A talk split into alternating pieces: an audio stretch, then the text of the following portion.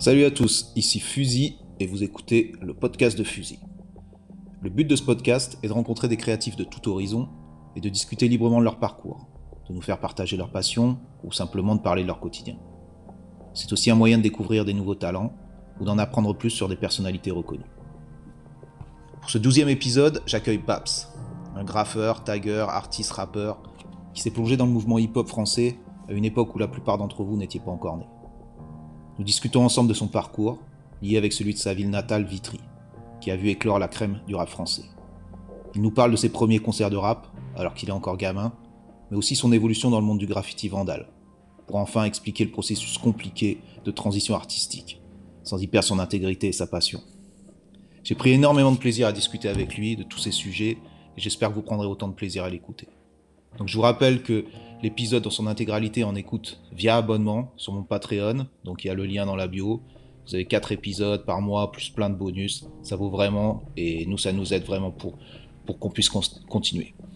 Donc j'en profite pour remercier tous les gens qui se sont déjà abonnés. Continuez, ça fait vraiment plaisir. Donc merci, merci encore. Aussi un merci à Site qui s'est occupé de l'illustration sonore de cet épisode et celui euh, auparavant, celui de Pone. Donc je l'avais pas remercié. Et puis, euh, je laisse la parole à Babs maintenant. Bonne écoute à tous. Bye. Bon, bonjour à tous. Donc, c'est Fusil pour le podcast de Fusil. Aujourd'hui, je suis avec mon pote euh, Babs, Babs UVTPK, d'autres groupes aussi. Donc, euh, bah, je te laisse te, présenter, Babs. Salut, ben, moi c'est Babs, UVTPK, D77, WIB Décassé et d'autres groupes. Mais euh, bon voilà quoi, c'est les principaux euh, groupes dans lesquels je suis et euh, on va dire les gens avec lesquels j'ai fait le, avec lesquels j'ai le plus produit. Voilà. Pour les gens qui te connaissent pas, tu, tu fais quoi? C'est quoi ta discipline? T'as quel âge? Tu viens d'où? Je viens d'avoir 45 balais. Ouais. Bienvenue dans, dans le club. Ouais, on, on vieillit, mais euh, on est toujours là, quoi. C'est ça, hein, c'est ça. Euh, bah, ma, ma, discipline à moi, à la base, c'est le métro, les trains, le roulant, quoi. C'est mon premier kiff, c'est vraiment le truc que j'ai. Euh, qui m'a fait aimer le graffiti, en fait. En voyant les premiers trains graffés dans. C'était quoi C'était le. Subway Art. Ouais, Subway Art, comme tout le monde à cette, à cette époque-là, quoi. C'était Subway Art et et voilà, il n'y avait pas d'autre alternative que ça. C'est quoi, c'est quelle époque d'ailleurs justement que tu, tu découvres le graffiti? Mais peut-être que tu découvres juste déjà le graffiti en soi, pas, pas le graffiti sur train, sur métro, tu vois, le, le graphe, quoi, le tag, c'est quand que tu vois ça? Bah, En fait, je découvre le graffiti, euh, je devais avoir, je pense, euh, 9 ou 10 ans, parce que euh, j'allais entrer en sixième. Donc euh, non, c'est ça, c'est ça, je devais avoir 10 ans. Ok, donc on est 85. Ouais, euh, et, en fait, sur le chemin d'école, quand j'allais euh, en, en, primaire, en fait, je voyais déjà pas mal de, de, graphes, de tags et tout. Et ça, t'étais où toi? C'est justement pour situer, t'étais où à, cet âge-là? Ah, J'étais euh, j'étais dans le 94. Ok. C'est Vitry. C'est Vitry, ok. Et euh, en fait, c'est en allant à l'école que, que, je découvre ces trucs. Et, euh, et en fait, il y avait mon cousin qui était un peu plus âgé que moi. Lui, il était en sixième. Tu vois, donc. un grand, quoi. Ouais, c'était pour moi, tu vois. en fait, c'était un petit peu son suiveur, j'ai grandi avec lui, tu vois. Et, euh, et, en fait, un jour, il vient, il me fait Ouais, arrête de dessiner euh, les, euh, les comics, tu vois, parce que j'étais à fond dedans, je dessinais des comics, les Marvel et tout. Plus les trucs, euh, plus les trucs comme ça, les Marvel et tout, pas les Tintins, pas les Spirou et tout. Non? Ok. direct, mon, cousin il est arrivé avec du lourd, euh, avec les Strange, euh, tu vois. Waouh. Ok. Vraiment cet univers-là et Iron Man, tous mhm. ces trucs, tu vois. Et, et du coup, quand j'ai j'ai kiffé le dessin, c'était là-dessus que je me basais, tu vois, au niveau du dessin. Et puis lui, il m'a dit, vas-y, arrête tout ça, il y a un nouveau truc, c'est ça. Et lui, il commence à montrer dans ses cahiers euh, des trucs, euh, ce que nous on appelle des, des flots, tu vois. Euh, lui, il appelait ça, c'était des petits graphes, tu vois. C'était des trucs, il avait pas de nom, tu vois, il n'y avait pas encore les codes. Moi, il n'avait pas de blaze, il n'avait pas son propre blaze. Il écrivait des trucs à la con, quoi. Mhm. Break, Smurf, tu vois, c'était ça. D'accord. C'est le premier truc que j'ai vu, tu vois. Et à la suite, ben, je les ai remarqués, moi, en allant à l'école. Et euh, j'en ai vu partout sur le chemin de mon école, tu vois. Je voyais plein de blazes. Euh, c'était Nose, Cause, KO. C'était Nose 2, N-O-S-E 2 et KO2. Il y en avait partout euh, sur le chemin, tu vois. Mhm. En fait, du jour au lendemain, mes yeux sont ouverts. J'ai vu plein de choses partout. il y avait plein de tags, en fait. C'est ça qui est, qui dans le graffiti, c'est que ton quotidien du jour au lendemain, quand tu rentres dans cette euh, matrix, il s'ouvre totalement différemment. C'est-à-dire exactement ce que tu as dit. Tu as une routine, tu as un quotidien, tu es un gamin, et d'un coup tu rentres, c'est comme si tu ouvrais une porte dans un monde qui est totalement différent, mais ça reste, ça reste ton environnement qui reste le même, mais qui qui s'est, s'est ajouté une nouvelle dimension à tout ça, et tout devient super intéressant, parce que là, effectivement, tu découvres des nouveaux noms, et quand est-ce que tu as envie justement de plonger dans ce, dans ce monde-là et d'en faire partie? Ben, euh, en fait, tout de suite, quoi. Ouais, tout de suite. J'étais, euh, j'étais un petit suiveur de mon cousin, tu vois, mhm. qui était plus grand, et c'est lui, euh, mon grand frère, tu vois. Et, et, en gros, quand il me dit ça, il me fait ouais, oublie tes, tes strange et tout, c'est nouveau ce truc. Et j'ai essayé, tu vois. Je fais putain, c'est compliqué, c'est dur à faire les trucs. et, euh, et, en fait, je me suis intéressé tout de suite. C'est au moment où je suis sorti de chez moi, j'ai dit putain, mais en fait, il y en a partout. Je les ai pas vus avant, quoi. Et, euh, et en fait, ben, je m'y suis essayé tout de suite. Je faisais, en fait, je recopiais ce que mon cousin il faisait déjà. Et ça, tu le faisais sur du papier? Tu l'as pas. Euh, ouais, ok. Je faisais sur du papier, tu vois. C'est ça, ça a commencé comme ça et après, ben, j'ai eu un marqueur. J'ai commencé à, à faire des tags avec, euh, avec le marqueur. C'était les prémices en fait, parce qu'on n'avait pas réellement de blaze. Et avec mon zinc, on avait monté un crew, tu vois. Enfin, il m'a dit, ouais, euh, The Incredible Boys, tu vois, TIB. TIB, ok. tu vois Ils sont pas restés dans l'histoire euh, du, graffiti, mais bon, tout le monde commence, hein, tout le monde commence à un moment, quoi. Ouais, c'était comme ça, parce que bon, en fait, le, le, crew qui cartonnait euh, vers chez nous, tu vois, c'était euh, les Atomic Breakers. À la base, bon, un groupe de breakers, mais ils taguaient déjà. Et euh, il y avait les TNF aussi, The New Force, mais eux, c'était un, un, crew de mecs qui se tapaient, tu vois, c'était juste de la bagarre. D'accord. Et c'était des grands, c'était des grands de chez moi. Et, ils avaient mis des blazes et eux ont commencé à taguer.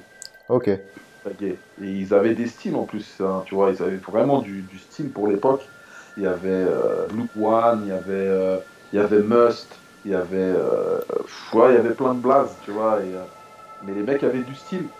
Et ça, t'en as revu? Ouais, ouais, j'en ai, revu et tout, dans des, des, petits coins, j'essaye de prendre des taufs, tu vois, mais mhm. ça m'a vraiment choqué en fait. Je me suis dit, avec le recul, les mecs étaient bons, tu vois. Ouais. Les mecs, ils avaient, ils avaient un flow même s'ils n'étaient pas expérimentés, parce que ces mecs-là, ils se cassaient pas la tête à faire des feuilles de style, à faire des tags toute la journée. C'est vraiment des mecs qui se sont mis à taguer pour taguer, tu vois. La mhm. plupart d'entre eux ont fini dans le grand banditisme, tu vois. C'est, euh, Ouais, parce que c'est ça qui est, qui est aussi intéressant de parler, parce que j'ai l'impression que ça existe plus, ce phénomène-là, c'est-à-dire ce phénomène de, de bandes vraiment euh, qui sont à la base plus des trucs où tu sors en bande plus ou moins ou pour taper ou pour t'imposer un peu ou pour faire parler de toi. Ça reste souvent des bandes de potes et tout, mais qui étaient aussi à cette époque-là liés au graffiti et tu faisais du tag aussi et, et tu faisais partie. Ils ont tous ces gens-là ont fait partie de l'histoire du graffiti à Paris. Ça, ça, ça, ça a complètement disparu ce phénomène-là, non? Qu'est-ce que tu en penses? Bah ouais, parce qu'ils n'ont pas la même culture. c'est ça. C'était, c'était, euh, moi je vais appeler ça le hip-hop. Parce mhm. que moi, je, viens du hip-hop. Pour moi, le hip-hop, c'était de la danse, du rap euh, et euh, du graffiti, tu vois. Ça englobait vraiment ces, trucs-là. Et, euh, et, au final, maintenant, c'est devenu trois disciplines complètement autonomes, tu vois. Mhm. Il n'y a plus un truc qui tient ces, ces trois disciplines. Euh, et, puis après, quand j'ai connu d'autres graffeurs, ben, je me suis aperçu qu'il y avait des mecs qui écoutaient pas de rap. C'est super intéressant parce qu'on en parlait avec Pone, la DJ Pone, euh, bah, il y a quelques jours. Tu vois, lui, il me disait pareil. On est d'une sorte de génération, tu vois, il est à peu près de la même génération que nous, d'une génération où nous, quand on a connu le graffiti, c'était lié au hip-hop, donc euh, à ces trois disciplines. C'était une sorte de, voilà, t'achetais le package comme ça. Et moi, personnellement, au moins, je me suis dit, c'est que ça. Si, si t'écoutes, tu peux pas écouter du rock ou un truc comme ça si tu fais du graffiti. C'est lié à cette culture. Et en même temps, je me suis rendu compte avec le temps, bon, déjà que c'est t'as totalement le droit en fait d'écouter du rock ou des trucs et faire du graphe et d'être un super beau graffeur. Et en même temps, j'ai l'impression que est-ce que c'est nous qui nous sommes euh, fait un film par rapport à ça? Ou est-ce que parce que tu vois quand on est euh, pour faire euh, pour aller un peu plus loin dans ma pensée quand quand tu regardes les vrais mecs de New York qui étaient super connus, à la Scene, à la Ease, à la euh, Blade, même tous ces mecs-là, ils n'étaient pas liés au hip-hop, tu vois ce que je veux dire? Ils écoutaient du, ils écoutaient Black Sabbath, ils écoutaient des trucs ou de la funk, mais ils n'étaient pas, euh, c'était pas des breakers, des, tu vois, c'est pas parti d'un mouvement hip-hop. J'ai l'impression que ce mouvement hip-hop, il nous a été vendu un peu euh, en Europe et nous on l'a transformé, on, l'a idéalisé et on s'est dit voilà, si t'es un, par exemple, si t'es un graffeur, il faut que tu sois dans ce mouvement-là.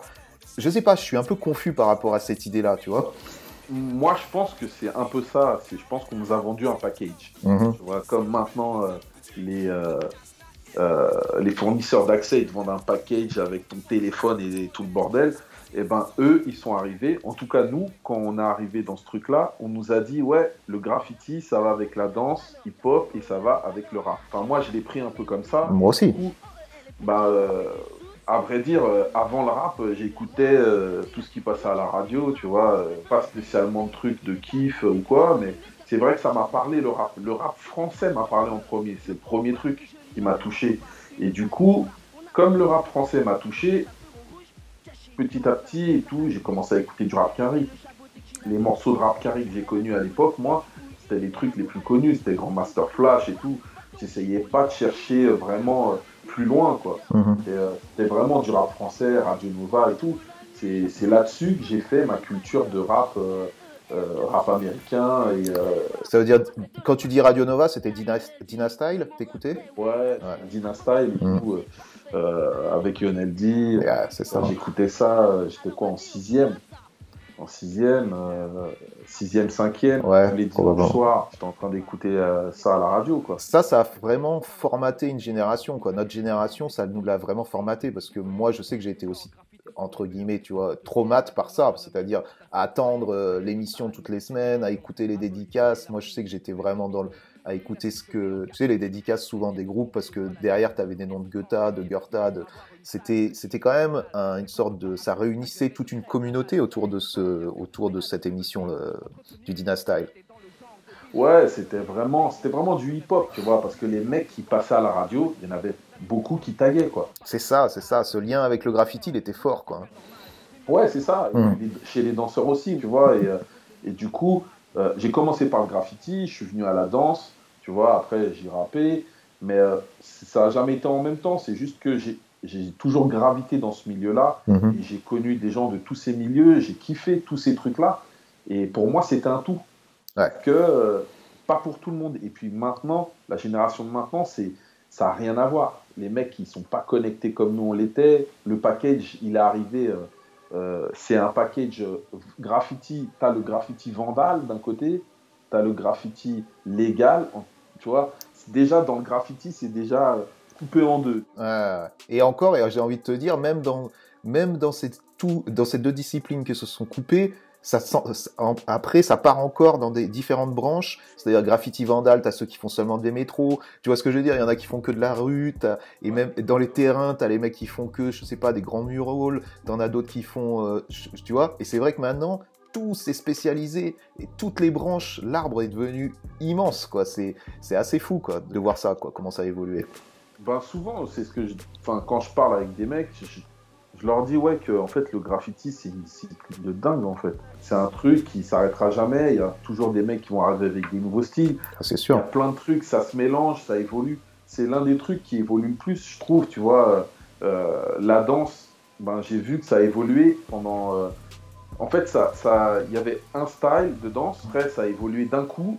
Après, c'est redevenu euh, statique. Après, il y a eu des mecs qui sont arrivés de d'autres pays qui ont ramené d'autres choses.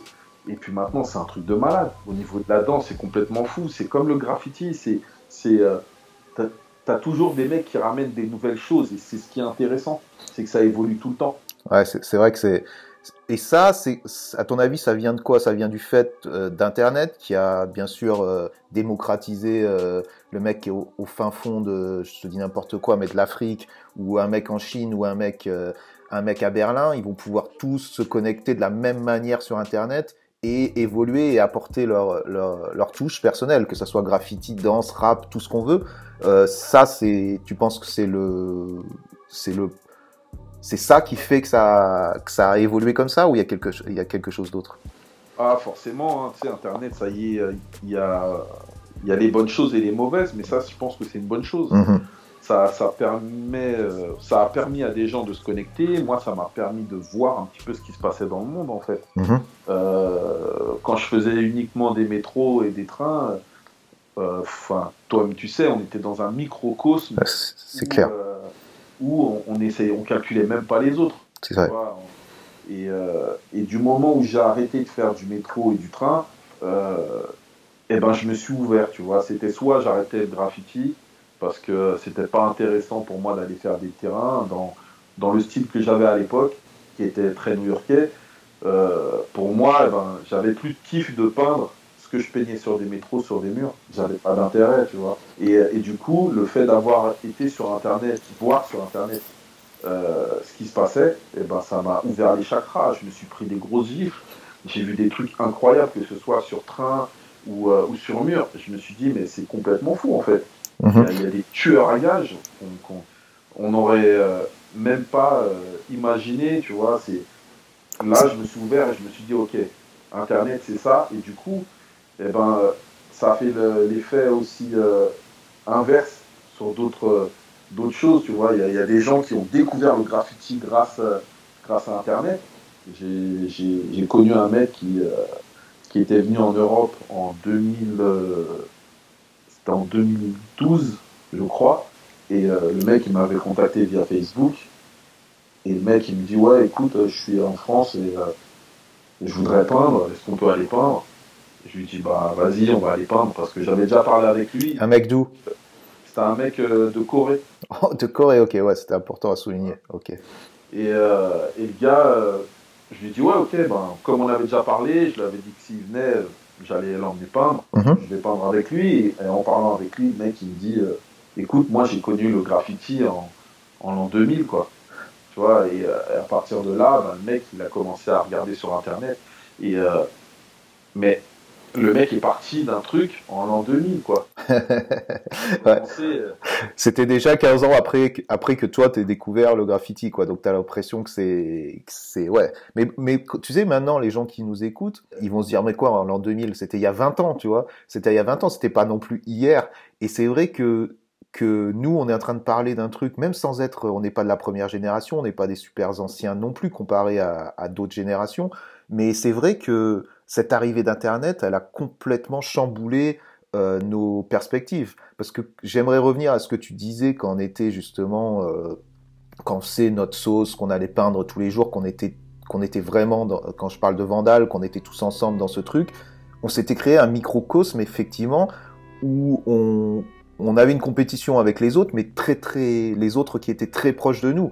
Et on s'était fait une idée un peu du monde, juste dans notre mini, entre guillemets, Paris, euh, euh, euh, cet endroit, cette, et effectivement, quand tu, comme tu le disais bien, quand Internet est arrivé, tu te dis mais merde, en fait, la compétition, elle n'est pas juste là, elle est dans le monde entier. Il y a des gens qui sont v'là meilleurs que nous, qui font plus de trains, qui font plus de trucs. Donc effectivement, ça, ça met quand même une claque, ça remet en perspective. Donc il y a deux solutions. C'est ou, comme tu l'as fait, tu t'ouvres et tu te dis bon ben voilà il faut que je fasse partie de ce truc là il euh, faut que je relève euh, mon niveau ou faut que je fasse quelque chose d'autre. Ou tu as une autre génération qui s'est dit oula internet ça fait flipper qu'est-ce que c'est que ce truc là et on se renferme encore plus dans notre euh, dans notre petit microcosme de, de se dire parce que ça fait peur de voir ce monde qui s'ouvre comme ça à toi non?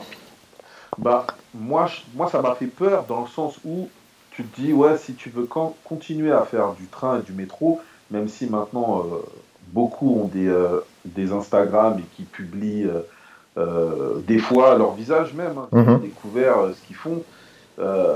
moi, par rapport à, ma façon de voir le graffiti vandal, c'était vraiment un truc où c'était un truc super secret, quoi. C'était vraiment que pour les initiés. Et, en fait, Internet a démocratisé ce truc-là. Et donc, moi, j'étais pas prêt à l'accepter comme ça, à me dire, putain, mais moi, si je fais des trains et des métros, j'aurais pas d'Instagram. J'existerais pas sur Instagram parce que c'est le truc qui peut faire que mon graffiti s'arrête, tout simplement. Vu qu'on sait, et tout le monde le sait très bien, qu'Instagram et que les téléphones portables, c'est euh, le premier truc, si tu veux te faire péter, c'est ça. Euh, c'est ça, quoi. Et, euh, et au début, ouais, c'était ça. Et, et, au final, je me suis dit, non, mais en fait, il faut évoluer avec son temps. Et en fait, petit à petit, je, je m'y suis fait. J'ai essayé de comprendre le truc et de me dire qu'en fait, la nouvelle génération, c'est avec ça que ces mecs-là, ben, ils découvraient ce que tu faisais, quoi. C'est ça. On faisait du graffiti pour nous. Et au final, eh ben, le graffiti qu'on faisait pour nous, il est devenu pour le monde entier. Mhm. Et c'est vrai que c'est quelque part, ça serait idiot de se dire. C'est pas idiot parce qu'on le faisait pour nous, effectivement. C'est ça, c'est ça aussi qu'il y a plein de gens qui ne comprennent pas. C'est quelque part aussi quand tu descends dans un métro, tu fais un métro ou même des trains qui ne vont pas sortir. Parce que nous, on était une époque où, où la majorité des trains ne sortaient pas, des, métros ne sortaient pas aussi. Et c'était vraiment pour le fait de le faire, quoi, de le faire avec un mini microcosme de gens font ah ce mec a fait cette ligne-là, a fait ce truc-là, ils le savent. Mais la majorité du, public ne le savait même pas ce qu'on ce qu'on faisait. Et maintenant, effectivement, tu as le moyen que même si tu fais un truc de caché quelque part, c'est tout de suite euh, envoyé au monde entier. Donc c'est vrai que en fait, ça change totalement la, ça a changé totalement la perspective, quoi.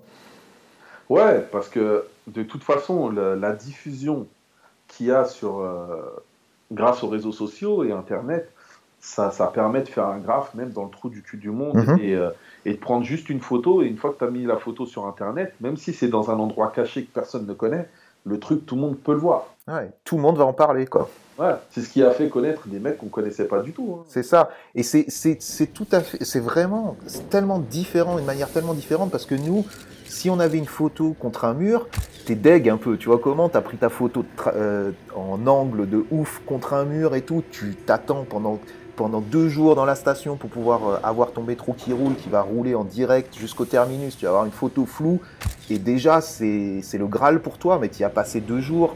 Euh, c'est un, temps que tu as consumé qui était énorme.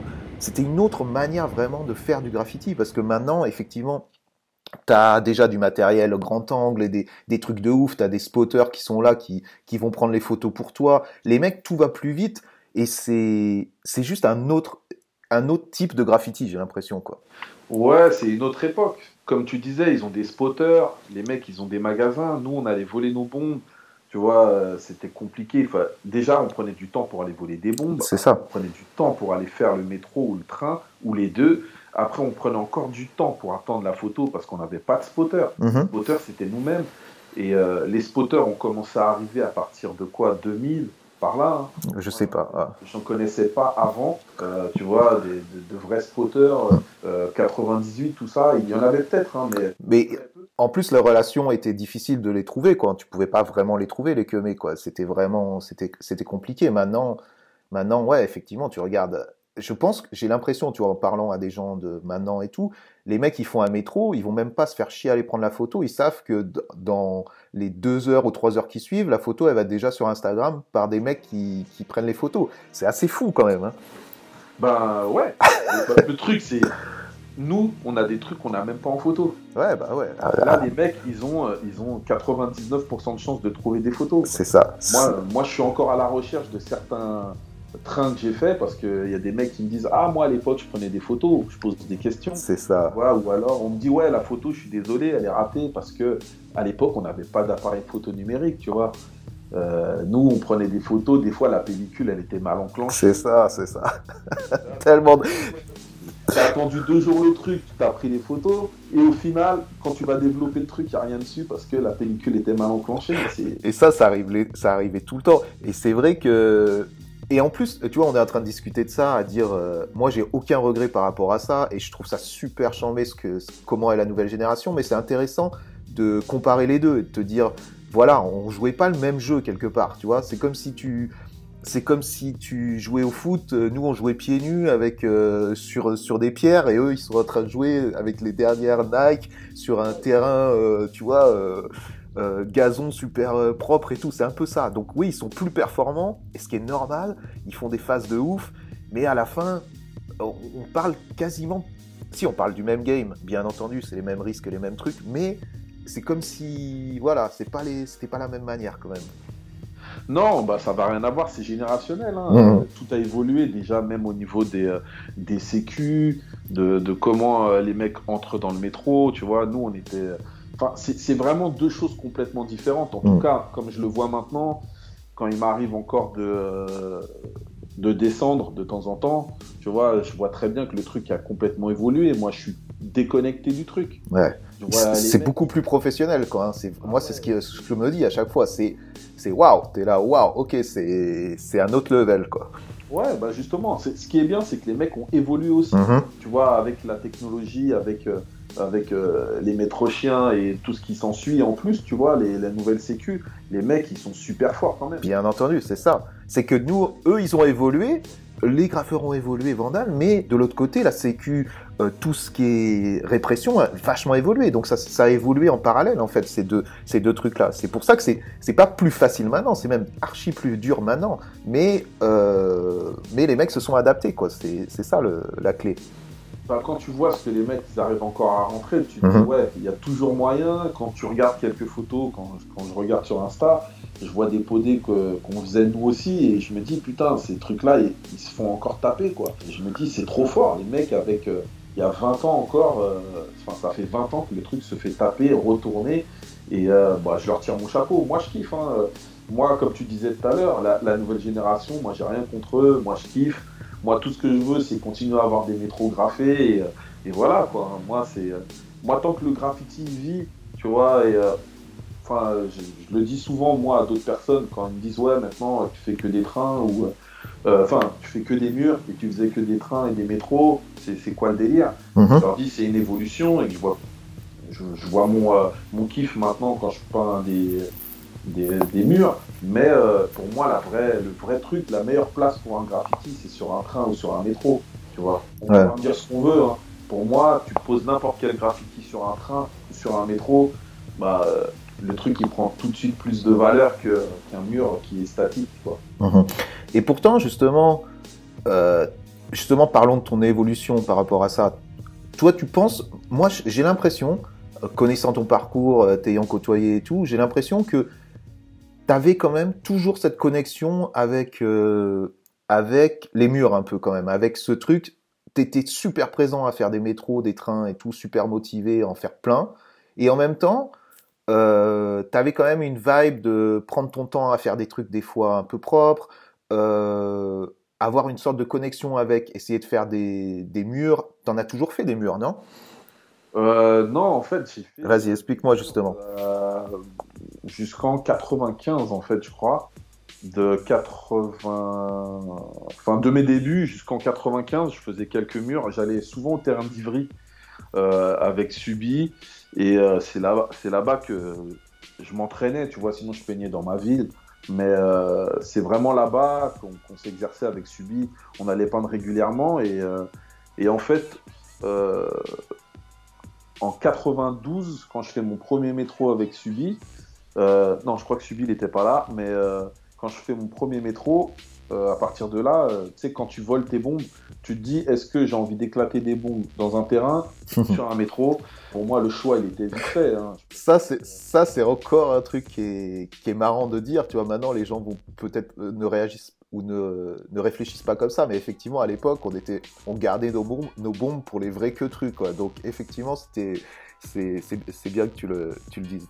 Donc tu étais en train de penser, ouais, je vais pas aller gâcher mes bombes à aller faire des terrains, quoi.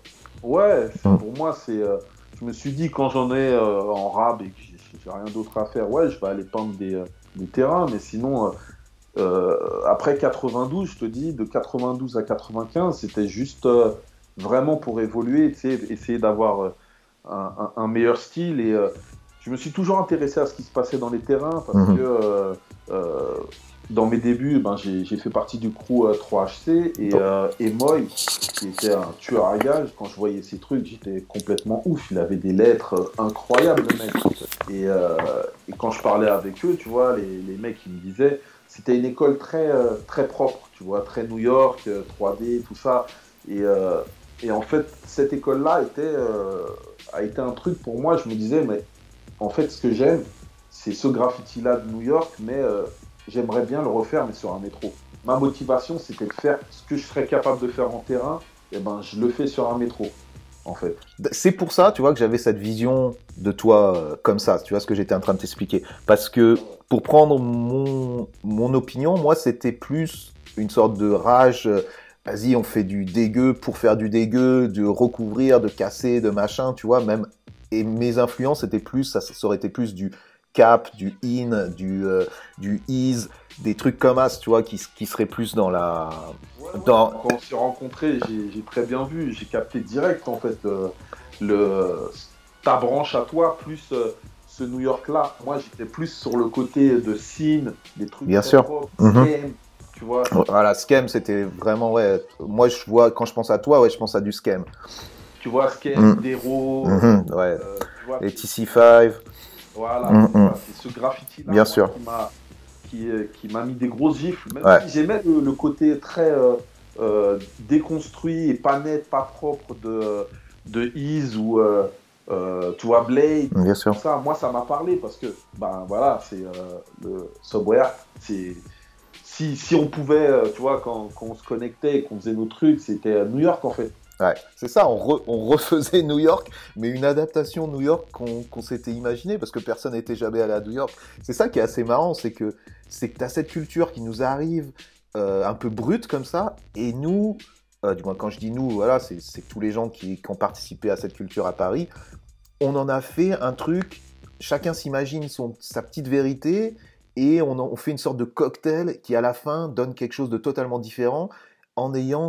Euh, ces références qui sont les mêmes et qu'on a adapté quoi quelque part. C'est super intéressant hein, comme euh, comme mouvement quoi, ce qu'on arrivait à faire parce que ça, chaque pays a fait aussi sa sauce quoi. Quand tu vois les Allemands, on fait quelque chose de totalement différent euh, et nous en tant que banlieusards, tout, on a fait on a fait ce truc là quoi. C'est c'est assez c'est assez beau quand même. Ouais, bah c'était c'était un truc un peu fou quand même hein, parce mmh. qu'au final, tu vois, euh, moi dans ma cité là où j'ai grandi, euh, j'étais le seul à graffer quoi à la base, tu vois, j'étais tout seul. En fait, mon cousin, une fois qu'il m'a mis dedans, euh, lui. Il a lâché l'affaire, quoi. Une semaine après, il tu vois. Sauf que moi, je suis resté bloqué là-dessus. Tu vois, euh, euh je sais pas, peut-être l'année d'après, à côté de chez moi, j'avais un grand terrain à vagues. Ils ont construit un terrain de foot avec un terrain de tennis. Mhm. il y avait un mur. Et eh ben, j'ai ouvert ma fenêtre un matin, et je me suis pris un gros graphe sur le mur. J'ai fait, ah ouais, ok. Tu vois. Ok. Les mecs, ils ils sont là, ils sont autour de toi, quoi. Ils sont là, il faut les trouver, quoi. Sa vie, tu vois. Moi, mmh. j'étais euh, l'un des plus jeunes euh, euh, graffeurs à, à, Vitry. Après, j'ai connu les, les, plus grands qui faisaient ça, mais tu te dis, ouais, on est parti de rien, tu vois. Et moi, j'étais tout seul jusqu'à ce que j'ai des connexions, que moi, j'engraine des mecs de ma cité, tu vois, comme Subi, tu vois. c'est avec lui, après, on a commencé à bouger, à, à faire notre petit trou petit à petit, tu vois, mais euh, euh, c'était complètement ouf, en fait. C'était d'un truc qui, qui était que dans des livres, en fait. c'est ça, c'est ça. Et après, tu fais ta sauce. Et ce qui est marrant aussi, c'est que par rapport à ton expérience du graffiti, tu as pu rencontrer des gens totalement différents. Alors que des gens qui sont dans ton quartier vont rester dans leur quartier toute leur vie et ne vont pas, ne vont pas s'ouvrir de la même manière que toi, tu as pu t'ouvrir grâce au graffiti. Parce que, parce que c'est aussi un moyen de s'ouvrir, mine, de rien bah, le graffiti, c'est le meilleur moyen si tu veux voyager, si tu veux euh, côtoyer des gens, kiffer la vie. Hein. Ben, le graffiti, c'est la meilleure des choses. Même si, bon, euh, au début, ben, j'ai volé mes bombes parce que, euh, voilà, c'était pas comme maintenant. une bombe, c'était pas 3 euros, même si ça reste cher, mais mhm. voilà, quoi, c'était beaucoup plus compliqué pour, pour avoir du matériel. Et, et puis les mecs autour de moi, ils comprenaient pas, quoi. Ils comprenaient pas. Pour eux, c'était tu as tout à perdre en fait. Tu fais du graffiti, mais euh, si tu te fais serrer, tu as une amende euh, que tu vas devoir payer, euh, tu vas avoir un casier judiciaire, ainsi de suite. Enfin, tous les problèmes qu'engendre le graffiti. Et puis, le graffiti que nous, on faisait, tu vois, on allait voler nos bombes, tu vois, c'est, et après, c'est un, un, style de vie. Dans un truc où euh, ben, tu arrives à voler une bombe, tu peux voler un jean, après tu peux voler euh, tout en fait. Tu apprends sur le tas et, euh, et c'est comme ça que ton graffiti se forge en fait. Mhm. Puis, et après tu te fais une connexion avec un autre mec d'un autre quartier et lui dit Ah, j'ai un plan là-bas. Et puis de fil en aiguille, ben, tu t'ouvres au monde, tu t'ouvres aux gens. Et, et puis moi, grâce au graffiti, j'ai jamais autant voyagé, tu vois. C'est le graffiti qui m'a fait bouger de ma cité en fait. Ouais, c'est là où je voulais en venir parce que effectivement c'est un moyen de rencontrer des gens. À partir du moment où tu rencontres des gens, eh bien ça t'apporte quelque chose et, et, tu grandis, tu grandis en, tant qu'humain.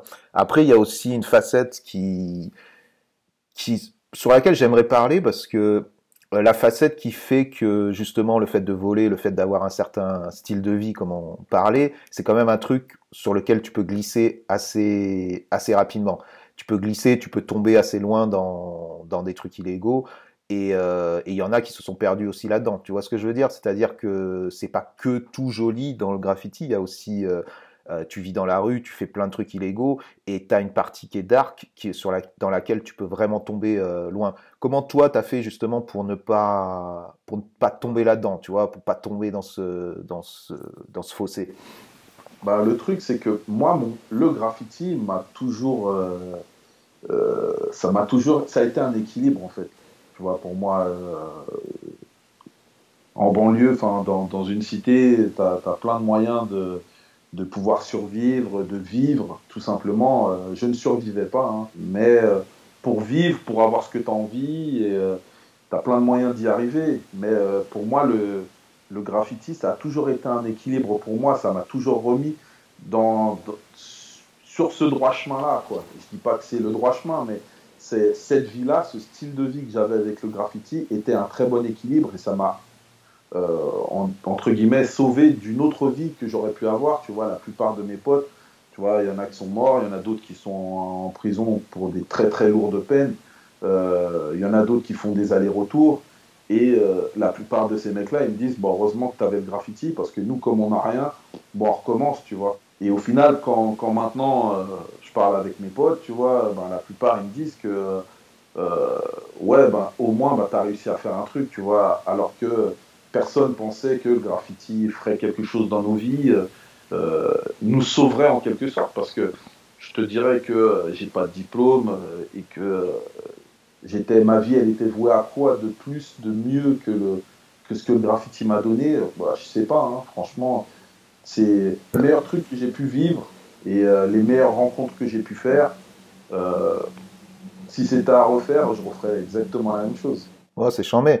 C'est, euh, c'est vraiment bien et c'est vraiment. Je pense que tu as pris justement le côté positif de tout ça et c'est, une manière de faire qui est, qui est la meilleure. Prendre le côté positif de toute chose. Et effectivement, ouais, bah, j'ai rien à dire par rapport à ça. Le seul truc, peut-être, qui moi, tu vois, c'est mon adaptation un peu de comment te connaissant et tout comment je vois ça. J'ai l'impression aussi que le fait que toi t'as jamais été, ou dis-moi si je me trompe, mais t'as jamais été dans la fonce D, c'est-à-dire t'as jamais été un mec qui buvait, qui fumait et tout. T'as plutôt été un mec côté sport et tout. Ça t'a, ça t'a, ça t'a probablement aussi aidé à, à ne pas, à ne pas passer de l'autre côté aussi, non? Est-ce que ça c'est une réalité?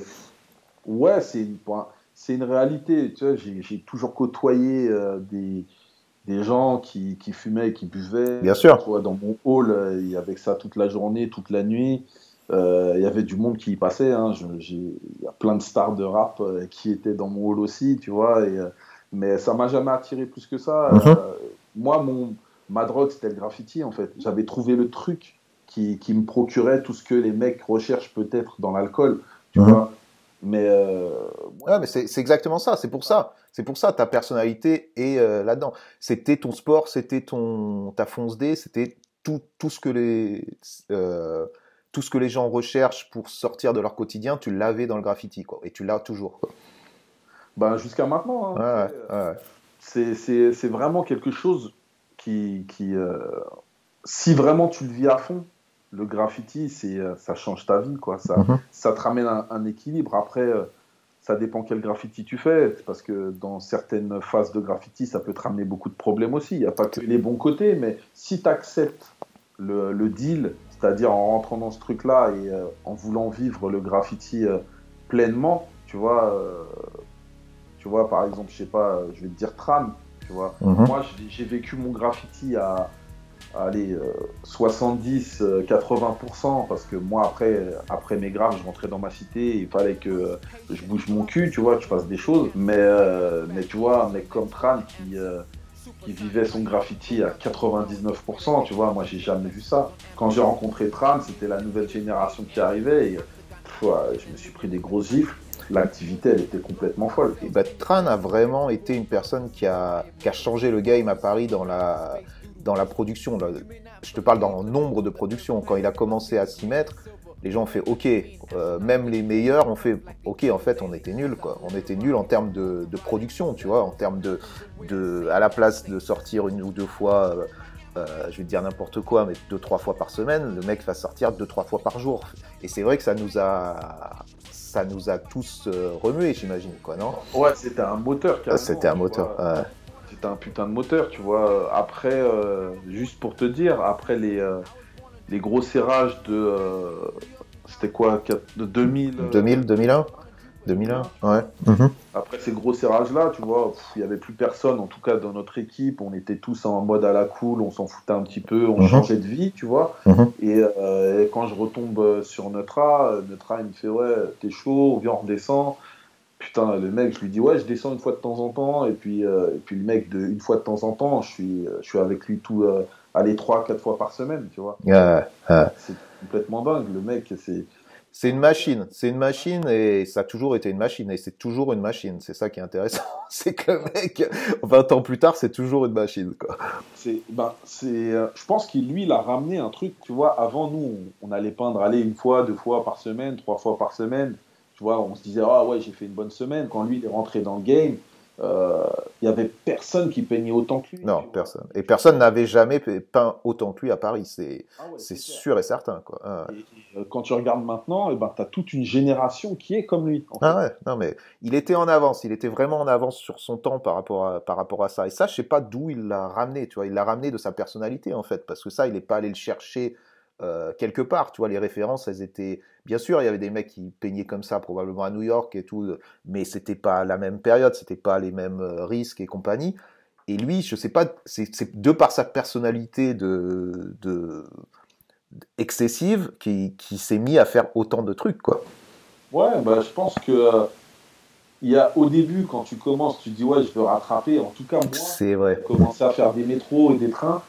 Et euh, je me suis dit, putain, euh, de ce que j'avais vu sur les mecs euh, qui étaient les AEC à l'époque dans le mmh. car, j'avais vu un petit peu ce qui avait été fait en productivité. Je me suis dit, mais il faut que je rattrape en fait ces mecs-là, il faut que j'en fasse, faut que j'en fasse plus qu'eux. Et, et ça, c'est un moteur, c'est vrai. Ce truc-là, ça a été mon premier moteur. Je ne sais pas s'il s'est dit ça au début, mais. Je pense que c'est exactement ça. C'est-à-dire que la génération qui arrive après, elle est toujours influencée par la génération d'avant et elle se dit, elle le met sur un piédestal, tu vois. elles se disent toujours, putain, ces mecs-là ont, dû en faire tellement qu'il faut que j'en fasse beaucoup. Mais en fait, souvent, ils se font une idée fausse de ce que c'était. Ils, ils valorisent trop, tu vois ce que je veux dire Et c'est super intéressant parce que du fait que tu valorises tellement la génération d'avant, eh ben, t'en fais beaucoup plus que ce que tu aurais dû faire normalement. Tu vois ce que je veux dire Et en fait, tu les éclates complètement, la génération d'avant. Et, la génération qui arrive d'après, elle fait exactement la même chose. Elle se dit, putain, les mecs ont dû en faire, je dis n'importe quoi, tu vois, les mecs ont dû faire 2000 tromés, je vais en faire 5000, tu vois comment? Et en fait, ils sont là, waouh, c'est ouf, en fait. Et, ça va comme ça, exponentiel, et, c'est ça qui est beau, quoi. C'est ça qui est assez beau. Bah, la nouvelle génération, quand tu parles un peu avec eux, les mecs, ils ont déjà dépassé euh, les 1000, 1000 euh, métros. Euh, en une année, c'est ouf. Hein. charbonne tellement, tu vois, c'est complètement fou. C'est ouf, c'est ouf. C'est assez. le même game. Après, euh, après, ouais, chaque génération apporte euh, des choses et non, c'est beau, c'est beau, ça, ça a pris vraiment une ampleur euh, phénoménale. Et toi, justement, on a parlé un peu de tout ça. J'aimerais qu'on parle de, de, de, ta ville un peu. Tu vois, là, quand c'est le, le podcast avec DJ Pone, il me parlait de sa ville, Meaux, et euh, d'où il venait, qu'il est resté, que là maintenant il est revenu et où tout s'est construit pour lui, tu vois. Toi, tout, tout s'est construit aussi dans ta ville, autour aussi de, des personnes avec qui tu as grandi. Et euh, ta ville, c'est donc euh, Ivry, c'est ça? Non, c'est Vitry. C'est Vitry. C'est Vitry, ok. Donc, Vitry, connu pour, pour aussi plein de groupes de rap. Raconte-moi un petit peu ton rapport, s'il y en a avec, je sais qu'il y en a avec justement les rappeurs de là-bas. Toi, ton, ton parcours, je sais que tu as rappé aussi. Tu veux me parler un petit peu de ça? Ouais, ouais, bah, bah, comme je t'ai dit tout à l'heure, hein, moi j'ai grandi, c'était le hip-hop, c'était mhm. pas seulement le, rap, le, rap d'un côté, le graffiti d'un côté, la danse de l'autre. C'est euh, quand j'ai commencé vraiment à, à, taguer et à m'intéresser au hip-hop en, en, ayant des connexions euh, dans ma ville avec ces gens-là, tu vois, parce qu'au début, tu vois, moi j'étais un gamin, ceux qui étaient dans le graffiti, enfin qui taguaient et qui dansaient, euh, c'était des mecs qui étaient vachement plus âgés que moi, tu vois. Ils avaient tous au moins 18 balais. Euh, moi, j'avais 11-12 ans. Quand, quand je, vais, je vais voir des mecs qui dansent, qui break dans, dans, une salle, les mecs ils me regardent, ils me disent mais qu'est-ce que tu fais là toi? Donc petit à petit les mecs commencent à, à, voir que je suis là, il y en a un qui me connaît et qui dit à, à l'autre ah c'est le petit qui fait des tags, tu vois. Et petit à petit, je rentre dans le jeu et euh, je côtoie des mecs plus âgés que moi. Et euh, par le biais de ces mecs-là, ben, je rencontre des mecs de mon âge, qui pareil que moi, sauf que eux font de la danse ou euh, rap. Et là, ben, j'arrive dans le cercle entre guillemets des Atomic Breakers, des Little MC, tu vois, c'était GM. Ouais, sûr. Voilà, c'était vraiment ça, tu vois. moi, j'étais un petit, je les voyais comme, c'était des mecs les anciens qui rappaient. Ils vont, ils vont au Dina Style, ils vont, euh, c'était, c'était, euh, c'était des stars quoi, c'était des stars pour l'époque. Hein. Quand, je, rencontre euh, les Little MC, j'ai serré la main à des mecs qui passent à la radio, c'est fou. C'est ouf, c'est ouf. Ça. je vois ça, je vois et GM, tu vois, le mec faire son truc. C'était quoi? C'était Renégat, non? Ouais. Renégat, c'était élément dangereux? Ouais, élément dangereux. Euh, il y avait tous, enfin, les, les, premiers titres qu'il avait fait, c'était, ouais, je crois que c'était ça, éléments dangereux, euh, inventif créatif. Ouais. les lyrics, je les connais encore, quoi. Les, les paroles, je les connais encore. et euh, ben, j'étais un petit gars, tu vois, et, et, et eux, ils voyaient qu'en fait, il y avait une autre génération de, petits mecs qui étaient dans le hip-hop, et en fait, ils n'étaient pas fermés, en fait. Ils engrainaient plus ou moins les, jeunes à faire, à rapper, à danser, et, et c'est ce truc-là qui était intéressant, tu vois. Tu t'es, en fait, t'étais pas fermé. Tu disais pas non, tu ne fais pas ça. C'est juste que si tu le fais, tu le fais bien. Et c'était vraiment ça. Et puis après, bah, j'ai comment j'ai kiffé. Moi, j'étais toujours dans le graffiti, mais euh, je, gravitais autour des Beatles, j'allais en concert avec eux. Euh, tu faisais quoi quand tu étais en concert avec eux? Tu, tu participais ou tu Ouais, ou c'était, tu suivais? C'était vraiment, euh, j'y allais pour y aller, tu vois, pour euh, épauler, et, on sait jamais, tu vois. On allait plein de banlieues, s'il fallait qu'on se bouge le cul, s'il y avait des problèmes, il fallait être là. Mais petit à petit, quand tu, commences à apprendre les textes des mecs, enfin tu les apprends, tu les connais au fur et à mesure. Bien sûr. T'écouter, bah, les mecs ils disent ouais bah tu montes sur scène avec nous, hop, tu fais les bacs, passe des bacs à écrire tes premiers textes et ainsi de suite, tu vois, c'est un peu comme ça le cheminement qui s'est fait. Oui, après les plus motivés restent, et euh, c'est comme dans tout, quoi. T'avais juste euh, une opportunité d'y aller, quoi. Ouais, et puis, euh, en fait, c'était, toi, c'était un peu comme le, graffiti, c'était une ambiance de colonie de vacances. Quand j'arrivais à la cité et que tu disais, ouais, il y a concert samedi à Dijon, c'est ouf, quoi. C'est ouf. on, a, un cas, il y avait Gida des, euh, des Black Panthers euh, de Paris. Gida, c'était leur manager. Et Gida, il me regarde, il me fait Mais toi, tu vas où? Je dis Bah, je viens à l'une des concerts. Mais t'as quel âge? Je dis Ah ouais, mais euh, j'ai 14 ans. Il me fait Non, c'est pas possible. Et après, il y a mes autres potes qui arrivent. Ils disent Ah, mais si, si, vas-y, viens avec nous. Tu vois, et puis à partir de là, tu, vas en concert avec eux. Moi, je dis à ma mère, je vais dans des booms. J'avais pas 14, je devais avoir 15 ans. Je dis à ma mère, je vais dans une boom. Tu vois, parce que ma mère, ça lui parlait, le mot boom. le truc qui existe app, quoi, qui existe plus du tout. Quand tu dis à quelqu'un aujourd'hui, on allait dans des booms, euh, les mecs se, roulent par terre, je sais pas, ils explosent, quoi. et du coup, je me retrouvais à Dijon dans un concert. Euh, en train de kiffer avec les Little, tu vois, avec d'autres potes à moi, tu vois, qui, qui se sont appelés après euh, la, la mafia underground. Mhm. Euh, c'était c'était un kiff, tu vois. Après, il y a eu l'époque Sté, tout ça, mais, mais pour le, le coup, c'était vraiment une. c'était- c'était- je retrouvais un peu l'ambiance qu'il y, a- qu'il y avait dans le graffiti, c'est-à-dire le, l'enf- le, le côté bon enfant, on, on gaulerie, on s'éclate, on veut, on veut juste rigoler et kiffer, juste ça. Et peut-être aussi, ça c'est quelque chose qui a, qui a vraiment changé, et ça je c'est même pas une, supposition, c'est aussi le fait qu'il n'y avait pas d'argent. Tu vois ce que je veux dire? Il y avait pas, t'avais pas d'argent à gagner dans le graffiti, il n'y avait pas cette histoire de, de si t'es connu, tu vas vendre des toiles ou quoi. C'était même pas une option, c'était ça n'existait zéro. Il y avait aucune notion d'argent en fait. On était tous les mêmes. Et j'imagine que des concerts de Little MC, euh, ça devait pas faire des millions non plus. C'était, c'était quand même tous ces gens-là. Ça reste des passionnés quoi. C'est vraiment, on se réunit autour d'une passion. Ouais, c'était pour le délire. À l'époque, euh, les Little, ils n'avaient pas sorti d'album. Le seul qui avait sorti un album, je crois que c'était MC Solar. Tu vois, euh, il y avait NTM qui allait arriver euh, avec Rap Attitude et tout, mais euh, c'était c'était vraiment un truc où euh, c'était confidentiel, quoi. Les Mhm. concerts où on allait, c'était des salles où il y avait, je sais pas moi, 100 personnes, 200 personnes. Et comment était l'ambiance justement? Parce que tu vois, enfin, je vais encore revenir, je fais toujours référence au podcast qu'il y avait d'avant, tu vois, mais là en, en fait ça nous, ça nous touche parce que DJ Pone me disait, tu vois, je lui, je lui demandais, mais qu'est-ce qui te pousse quand tu fais un concert et tout, euh, cette adrénaline qu'il y a, tu vois, avec le rapport avec le public et tout? Je me dis quand il a fait, tu vois, quand il a fait sa tournée, euh, il a aidé la tournée, du moins il a été DJ pour la tournée des NTM, la dernière tournée, c'est beaucoup de personnes en face de lui. Et il m'expliquait qu'en fait, euh, ses meilleurs moments étaient justement dans des petites salles où l'ambiance était tellement forte qu'il y avait un échange avec le public et que, que c'était, ça, lui apportait beaucoup plus que 100 000 personnes en face de lui. Et j'ai l'impression, on en est là aussi, là, ce qu'on est en train de parler, c'est-à-dire que effectivement, quand tu me dis tu es à Dijon avec les Little MC, il y a 150 personnes en face de toi, quelle était cette ambiance justement? C'est que des passionnés, quoi, c'est des... Déjà, il y avait. Il y avait que des mecs, ouais, la plupart étaient passionnés, mais les passionnés venaient avec des potes et qui en avaient rien à foutre. Ok. Kaira en fait. Mhm. À l'époque, le public du rap, c'était que des Kaira. Il n'y avait pas comme maintenant euh, les petits gosses et puis les, le public bobo qui va aimer tel ou tel titre. C'était des mecs de cité, des Kaira, tu vois. Et, euh, et quand tu arrives devant ce public-là et que ça commence à rapper, ben, le seul mec qui a dit à ses potes Ah, moi je kiffe le rap, venez avec moi.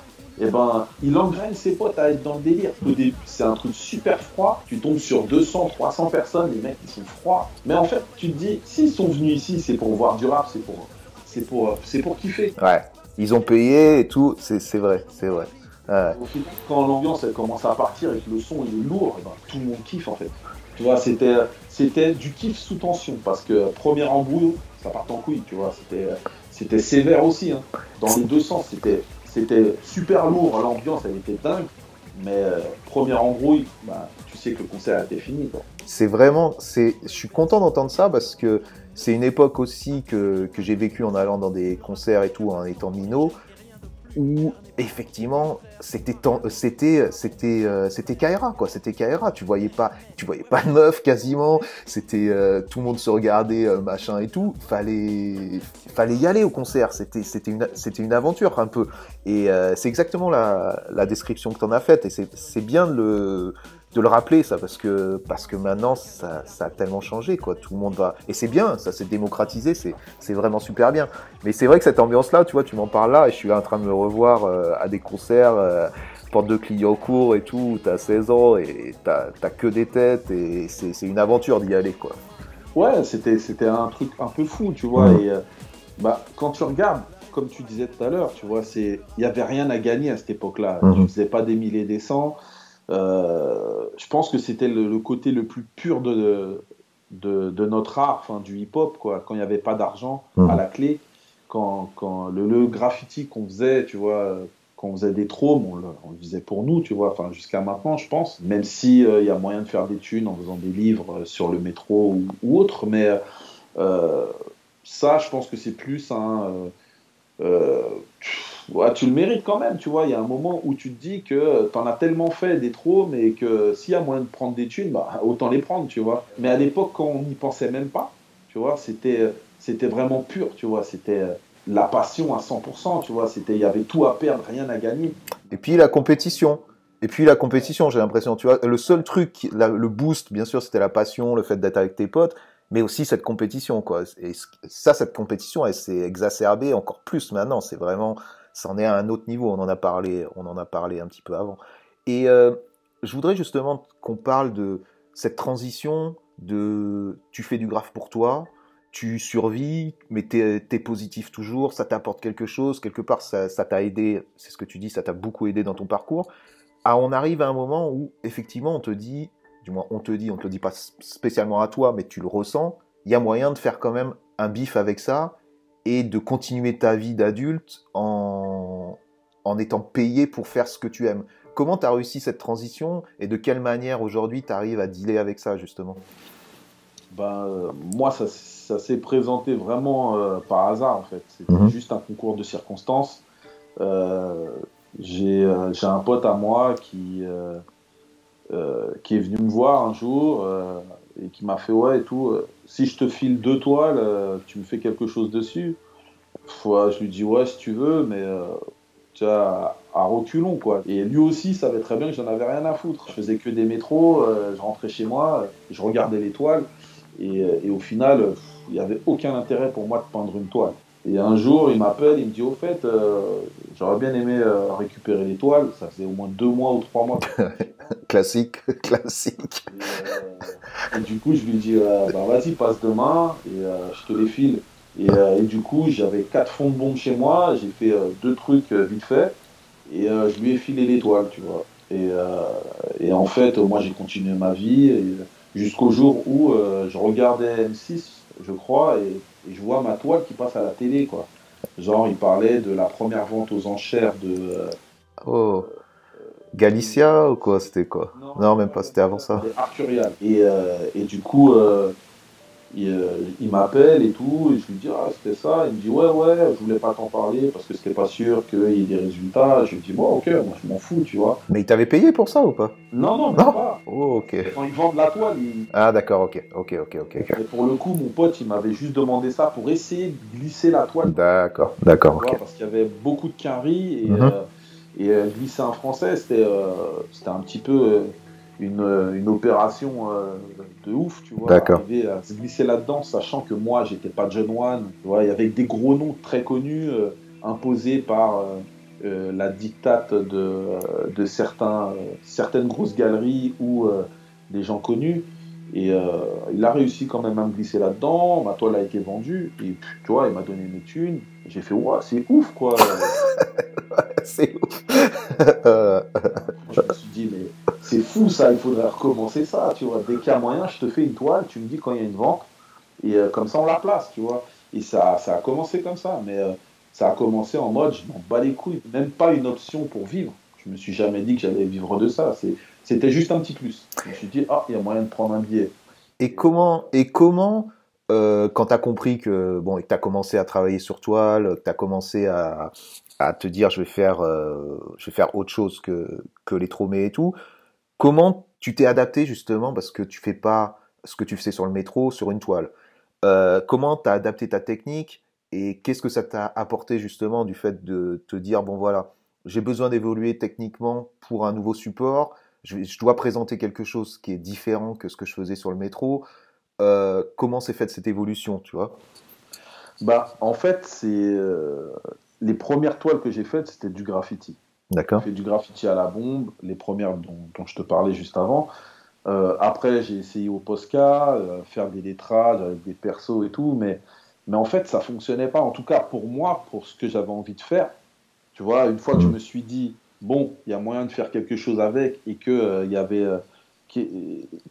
que certaines galeries étaient en demande, je me suis dit, ouais, qu'est-ce que je pourrais leur présenter comme travail en sachant que ben, je trouvais pas que ça fonctionnait, tu vois. Les, les premières toiles que j'ai faites, tu vois, euh, très graffiti avec des lettrages et tout, euh, c'était juste euh, des, des, des, feuilles plus grandes, en fait. Et en fait, pour aller plus loin dans le truc, je me suis dit, ben, tu sais quoi, je vais, je vais aller regarder, vu qu'il y a Internet maintenant, tu vois, moi à l'école, ils m'ont pas spécialement orienté de manière à ce que je fasse des écoles de dessin ou, tu vois, à notre époque, à nous, n'y avait pas le truc genre, ouais, on va faire une super sortie, on va aller euh, au musée de je sais pas quoi. Mmh, mmh.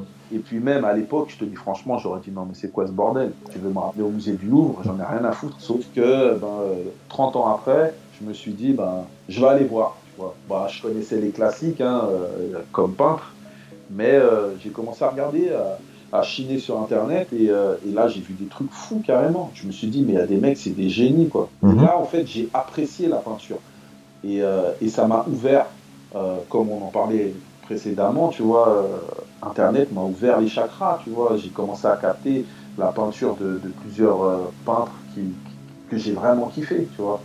Et euh, De peintre classique. ouais, des peintres classiques, hein, Mhm. rien à voir avec le graffiti. Je me suis dit, bon, bah vas-y. Maintenant, il n'y a plus qu'à faire, à chercher, et puis voilà, quoi. Ok. Et maintenant, quand par exemple là, je vais, je vais euh, mettre dans le lien et tout ton Instagram que les gens puissent voir un peu ce que tu fais. Quel est ton quotidien Euh, Parce que je vois déjà, bon, déjà tu, tu sors des livres, t'es- tu fais beaucoup justement, tu fais beaucoup, tu peins beaucoup, tu peins beaucoup sur mur. Ton style a totalement évolué dans une sorte de, je sais même pas comment le qualifier, des sortes de choses organiques et tout. Mais bon, ça, ça, ça va plus loin que de l'organique. Ça part dans vraiment vraiment euh, des choses très techniques et très différentes les unes des autres. Euh, quel, comment t'es passé à ça? Qu'est-ce que c'est ton quotidien? Et j'ai envie aussi d'ajouter à cette question-là, quelle est la place du sketch dans tout ça? Parce que c'est énormément de travail de dessin et de recherche. Alors, euh, Ouais, je t'ai balancé plein de trucs en même temps là, donc euh, Ah, je vais réussir. En fait, faut, faut partir de- du début, en fait. Pour moi, le début des, des murs, c'est euh, c'est en 2012. J'arrête les, les métros en, en 2010, je crois, officiellement. ouais, voilà, j'avais envie de mettre des guillemets euh, sur cette euh, sur sur ce fait. euh, Quand je dis j'arrête, c'est-à-dire je suis plus un mec qui en fait euh, deux ou trois par semaine. D'accord. Je suis en mode, j'en fais un par, euh, par trimestre et encore, tu vois. Ok. je passe vraiment à autre chose. Mais en fait, j'arrête un petit peu le métro parce que le game, c'est plus pareil. Il n'y a plus les gens avec qui j'ai l'habitude de peindre parce que c'était, je peignais plus pour moi, je peignais plus pour, euh, parce que j'avais des choses à me prouver. J'avais, j'avais fait le maximum de ce que je pouvais faire moi. Et, euh, et en fait, je me suis dit, ben, ça sert à rien de continuer. Je vais continuer tout seul. Pourquoi? Pour faire un wall card de plus, pour faire Mhm. un panel en plus. Il n'y avait plus de game pour moi. Ah, ok. Donc, euh, donc je me suis dit, ben, euh, je vais essayer de faire des murs, tu vois. Et j'ai recommencé à peindre, à faire quelques terrains. Sauf qu'en fait, au niveau de ce que je faisais sur métro dans un terrain, je trouvais que c'était pas à la hauteur, quoi. Quand je voyais ce qui se passait dans les terrains, il y avait des mecs, c'était des tueurs à gages. Et je me suis dit, euh, bah en fait, euh, pff, euh, même ce game-là, tu vois, je faisais un graphe en une demi-heure, les mecs, ils restaient 4 heures dans un terrain, je comprenais pas. Je me disais, Mm. bon, euh, faudrait peut-être que je pousse un peu le truc, que j'essaye d'autres choses pour, pour j'ai quelque chose de plus complexe à créer sur mur. Et, euh, et au final, euh, même en avançant dans ce truc-là, je kiffais toujours pas, tu vois. J'avais pas quelque chose qui, qui me transcendait comme, euh, comme le métro. Du coup, je me suis dit, ben, tu sais quoi, je vais arrêter. C'était bien, je passerai à autre chose, et puis, et puis basta. Et il y a un pote à moi, Gauthier Bischoff, Ouais. qui me dit, mais t'es un ouf, tu vas pas arrêter, c'est juste qu'il faut que tu, tu, tu vois d'autres choses, tu côtoies d'autres personnes, et peut-être que tu trouveras des choses qui vont t'intéresser et tout. Et du coup, bah, par son biais, tu vois, j'ai commencé à bouger un peu, j'allais pas dans les expos, j'allais nulle part, tu vois, j'étais euh, le graffiti, comme nous on l'avait euh, vécu, c'était un truc, comme on disait tout à l'heure, c'était un microcosme où on se voyait que entre nous, euh, tu vois, les expos, on n'y allait pas, Ouais. c'était pas le truc qui, qui, qui me faisait kiffer, tu vois, aller voir des expos, euh, j'en avais rien à foutre. Et du coup, il m'a dit non, et tout, là, euh, je vais voir un pote à moi, euh, tu vois, c'était euh, Lek et Sowat et, euh, Ok. et DM 189, ils sortaient un livre qui s'appelle qui s'appelle Le Mausolée. qui était, euh, si je peux, si je peux me permettre de te couper, c'était quoi? C'était un truc où, c'était un livre où ils avaient trouvé un truc, euh, un parking souterrain abandonné ou un truc comme ça, et, et euh, dedans ils y avaient peint pendant X temps, et c'était donc un livre qui, qui retraçait ce truc-là, c'est ça? Exactement. Ah. Et pour la sortie de ce livre, en fait, D'accord. Et euh, en fait, c'était le, le parking de, euh, je crois que c'était un Monoprix qu'il y avait à Porte de la Villette, juste à côté de la trappe. Ok. Et euh, en fait, eux, ils avaient, euh, ils avaient pris le lieu euh, comme terrain d'entraînement. En fait, ils Mhm. ont peint tout le truc. Ils ont, et, enfin bref, euh, le livre est charmé d'ailleurs. Et, euh, et du coup, j'arrive euh, pour, euh, le vernissage, le lancement de ce, bouquin. Et, et en fait, ben, Lec, que je connaissais déjà parce que je le croisais, mais c'était un mec qui était à la surface. Nous, on était dans le métro. Du coup, les mecs de surface, de terrain, même si on en connaissait certains, c'était plus à la cool, tu vois, sans, sans plus c'est pas parti du même monde, quoi. C'était un peu ça, faut dire la, vérité, quoi. Ouais, c'était vraiment deux, choses complètement différentes, même si on les connaissait. Bien sûr, bien sûr. Et, du coup, je le vois, je lui dis, ah putain, j'en mets, euh, je vois le livre, je lui dis, ah, mais ça tue et tout. Euh, euh, je commence à m'ouvrir au délire parce que je, faisais moi-même des recherches, tu vois, au niveau artistique, sur peinture, et enfin, sur toile. Et du coup, je comprenais mieux le délire dans lequel lui il était. Et en fait, j'ai côtoyé Lec et je suis tombé sur DEM 189 et euh, que j'avais déjà rencontré aussi un petit peu avant, mais c'était euh, vraiment des euh, c'était vraiment très court. J'essayais pas de connaître plus les gens. On était entre nous, on payait des métros, donc voilà. Et, et, du coup, je parle, je passe la soirée à parler avec lui. Enfin, c'était cool. Et en parlant avec lui, je lui dis ah moi tu sais ça m'intéresse plus le graffiti, je pense que je vais arrêter. Et il me dit, il me dit ouais, je vois, mais je vois tes sketchs et tout, c'est cool et tout, mais euh, euh, pourquoi tu veux arrêter? Tu devrais pousser le truc plus loin. Je dis ouais, mais euh, ouais, il n'y a, plus rien qui me botte, tu vois. Mhm. Je sais pas. T'as perdu la motivation, quoi. Ouais, je suis, plus dans ce truc-là. Mhm. et, pour le coup, j'avais pas réellement vu son taf dans le livre. Tu vois, j'avais feuilleté livres et tout, j'avais trouvé le truc cool, mais euh, je savais ce qu'il faisait en lettrage, c'est-à-dire euh, influence new-yorkaise classique, mais euh, j'avais pas encore vu son travail avancé dans l'abstraction et sous d'autres formes, tu vois. Et, et, un jour, en allant peindre avec lui, ben là, je tombe sur un truc, je me prends une gifle, quoi. C'était fou, je me prends la même gifle que, que, que quand j'ai vu le Subway ah ouais, à ce point-là.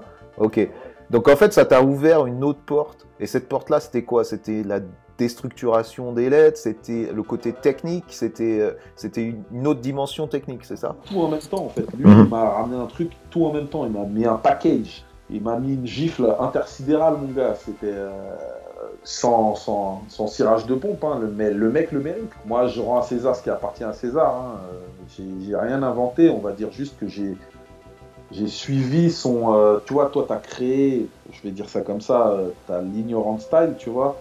Et on va dire que lui, il a ramené un truc biomécanique euh, que, que j'ai kiffé, en fait. Sur le coup, moi, j'ai fait un graphe qui faisait aller 3 mètres de long sur 2 mètres 30 de haut. Le mec, il était là une heure avant moi. Il avait fait un truc qui faisait le triple quasiment en longueur. un pur style et des contours au crachotis, quoi. D'accord. La technique de mode tout, euh, quand il faisait mhm. ses persos, lui, il faisait ça, mais sur des lettrages. Et là, je me suis dit, mais c'est fou, en fait, tu peux tout faire comme ça, c'est dingue le rendu. Et quand j'ai vu ça, bah, bah, en peignant avec lui euh, plusieurs fois, tu vois, au fur et à mesure, en, essayant de comprendre le, concept, et eh ben, tu essayes de casser tes codes, tu vois. Et là, mhm. à partir de là, je me suis dit, ben, si je dois peindre, il eh ben, faut que j'évolue, il faut que je fasse quelque chose qui me fasse kiffer autant que quand, quand je faisais des métros. Quoi. J'ai l'impression c'était. En fait, tu recherchais encore un challenge. Tu avais tout fait et tu avais perdu, avais perdu le côté challenge, le côté justement compétition qui est, pas, qui est partie intégrante de, du game. Et là, de par ce truc-là, quelque part, tu t'es dit merde, ok, je peux aller plus loin. Il faut que j'arrive à me challenger moi-même et que que je fasse euh, que je step up, maintenant j'utilise des mots anglais à la con tout le temps, mais que tu step up vraiment ton, ton level, quoi, ton, ton niveau de graphe, c'est ça. Enfin, moi, j'en ai toujours eu besoin, mhm. toujours envie. Bien sûr, te dépasser, quoi. T'as une motivation. À l'époque, tu vois, quand je peignais avec Fraise, euh, quand on allait, quand on, peignait que tous les deux, tu vois, et eh ben, euh, c'était de l'automotivation. Bien sûr. Je me disais, bah, aujourd'hui, je rentre en wild style avec euh, 7 flèches ou 8 flèches différentes, avec une 3D et un fond. Et puis lui, il me disait, ouais, bah moi, je fais deux persos, je fais une 3D, machin. on arrivait dans le truc, tu vois, et ben, on se mettait tellement de pression qu'au final, on faisait des métros de fou, tu vois. C'est vrai, c'est vrai. D'ailleurs, on passe, d'ailleurs, on passe un petit bonjour à Zofré, qui, a apporté, qui est une personne qui dans le milieu a quand même apporté un, style qui est, qui était, qui était une claque aussi à son époque. Qui était, il a toujours été bon, très bon. Et je pense qu'il a, je sais pas s'il a pas le mérite, tu vois, il n'a pas été mis en avant comme, comme d'autres gens. Quoi. Je pense qu'il a été un influenceur de plein plein de personnes, euh, The Frey. Bon, c'est juste une parenthèse. non, non, mais c'est euh, la petite parenthèse, ouais, bien sûr. Mm. The Frey, euh, on était un putain de duo, tu vois. Après, mm-hmm. il y a eu.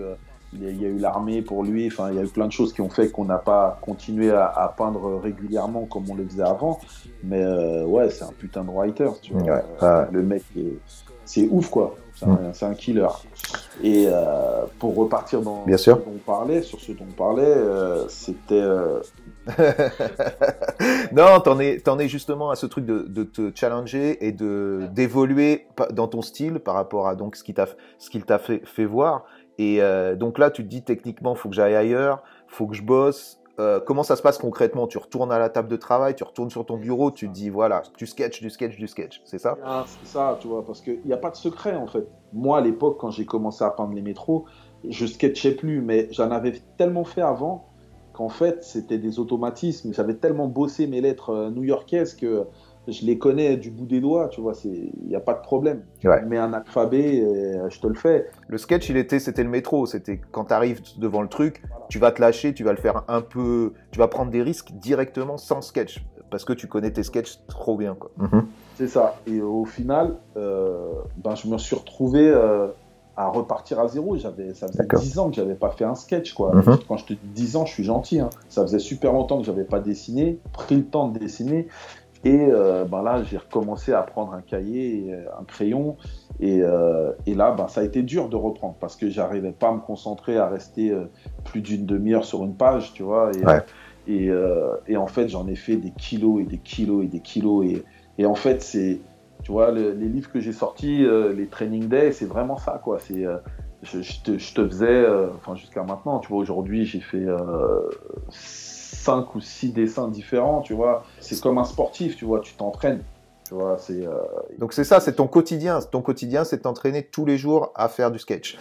Ouais, je dis pas que je dessine vraiment tous les jours. Je peux passer une journée entière et en faire 20. D'accord, d'accord. Et justement, justement, euh, tes bouquins Training Day, t'en as fait combien là maintenant? Euh, Là, j'ai fait le Training Day volume 1, volume 2 et le Cyber Bars Art ça m'en fait trois là. Et puis il y a le quatrième qui sort là, euh, incessamment sous peu, euh, qui s'appelle le 321 Révolution. Ok, donc ça c'est important aussi, c'est que, bon déjà pour les gens qui écoutent, je vous mettrai les, liens en bio et tout. C'est intéressant d'aller voir ça parce que ça, c'est exactement le résultat de ce qu'il est, ce que, ce que Pseba est en train de nous dire. Donc, donc, à quel moment tu t'es dit, voilà, je veux, je veux le montrer ce truc-là? J'ai travaillé tellement sur ces sketchs, ça représente, euh, ça représente quelque chose parce que ça représente exactement mon lien avec ce que j'étais avant et ce que je veux faire maintenant. Et tu voulais mettre en avant l'importance donc de faire du sketch. Donc tu as publié ces livres qui sont, c'est quoi exactement? Qu'est-ce qu'il y a dedans?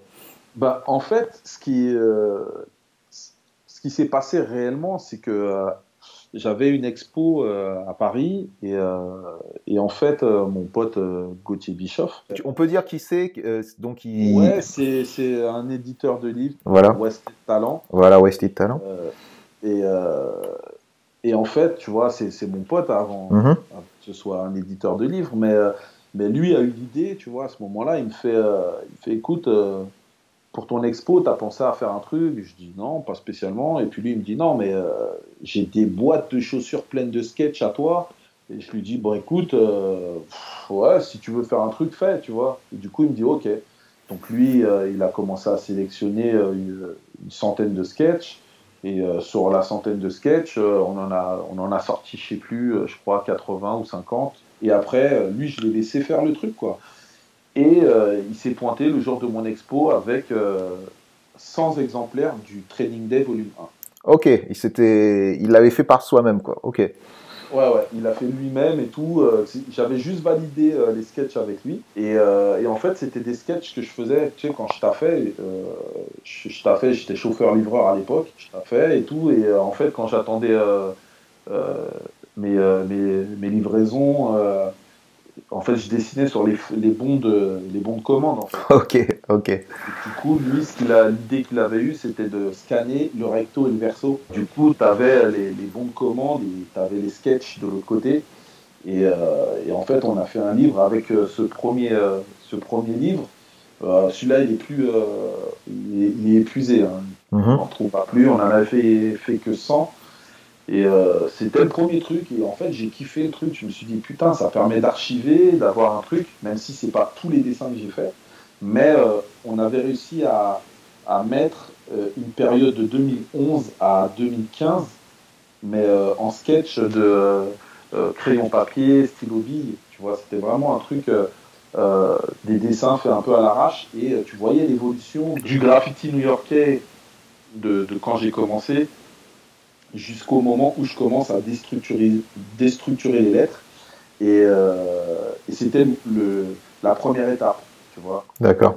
Euh, lorsqu'on a attaqué le, le, Training Day Volume 2, c'était sous un autre état d'esprit, c'est qu'en fait, je dessinais beaucoup euh, et j'étais sur Instagram, tu vois, je, je, commençais à poster régulièrement et, et, en fait, les mecs dans, dans mes stories, ils voyaient des, des sketchs dessiné en couleur avec des feutres et tout. Et euh, il euh, y a un mec qui m'a lancé, qui m'a dit Ah, tu, prépares le training des volume 2 J'ai dit Ah, c'est une bonne idée. Un autre mec qui m'a dit la même chose. Après, un troisième. Et après, j'ai dit Bah, ok. J'ai appelé euh, Gauthier. J'ai dit Écoute, mec, t'es chaud pour euh, qu'on fasse un training des volume 2 Il m'a dit Ok. j'ai rentré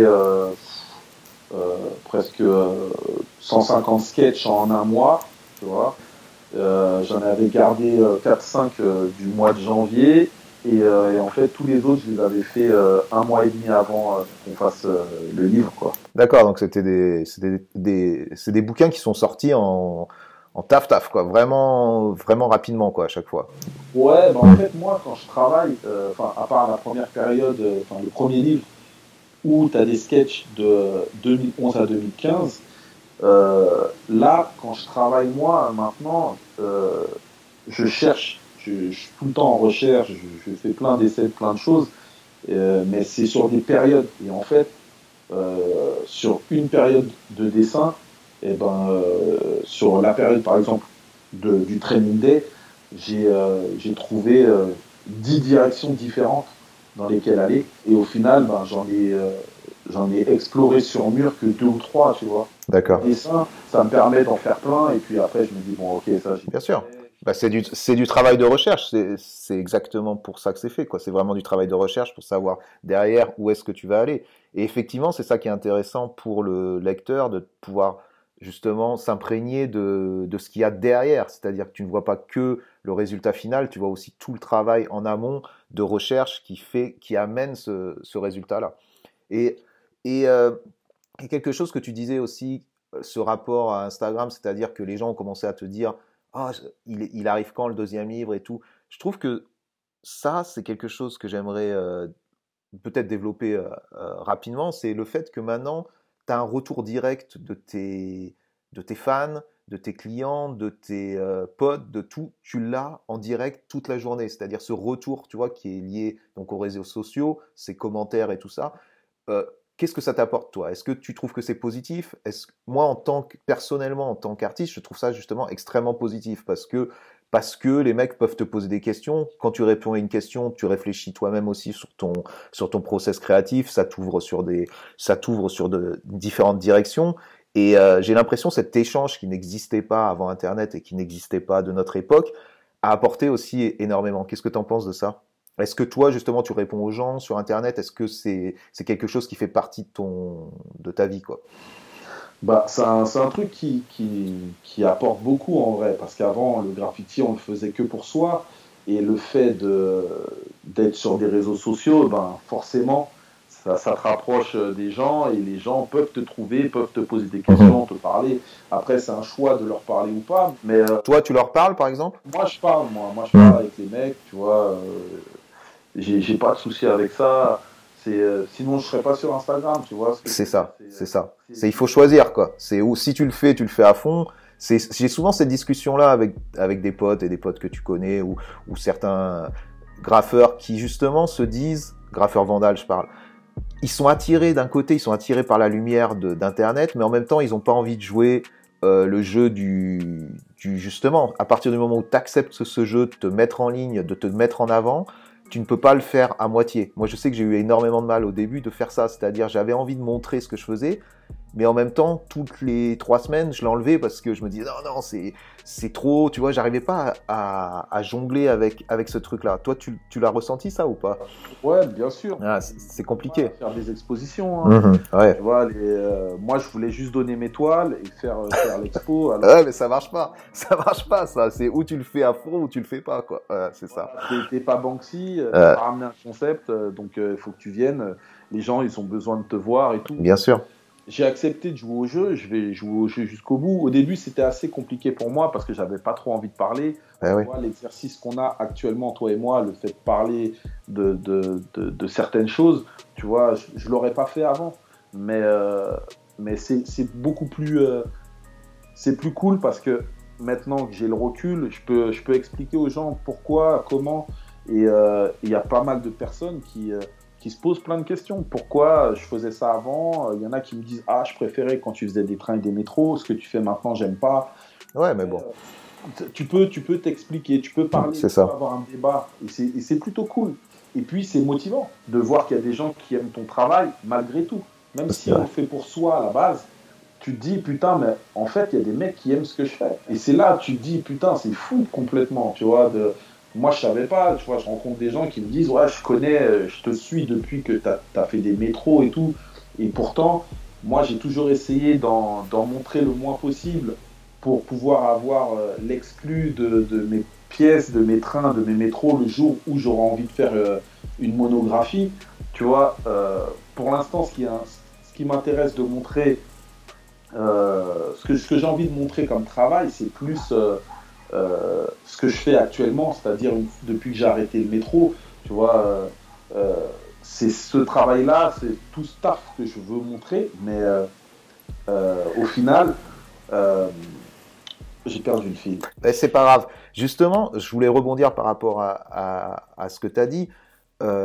j'ai envie de te dire, justement, de se mettre en avant comme ça, c'est aussi être prêt à recevoir des critiques. C'est un risque, c'est un risque. Tu vois, il euh, n'y a pas que le côté on se met à la lumière et c'est chambé, t'as que des résultats positifs. C'est aussi un risque de parler de ton travail, d'être d'être confronté aux critiques, d'être c'est ça, d'être confronté aux critiques. Et c'est vrai qu'on vient d'un monde qui est underground où justement l'intérêt numéro un, c'est que personne sache qui vraiment tu es et que tu es caché derrière un pseudo. À en train de répondre aux fans sur un truc, ou des mecs vont te sortir des trucs à la con, t'es obligé, quelque part, il faut participer au jeu. Et c'est vrai que c'est un gros risque, euh, ce truc-là. Donc là, tu es parti sur ça et tu, tu l'assumes complètement.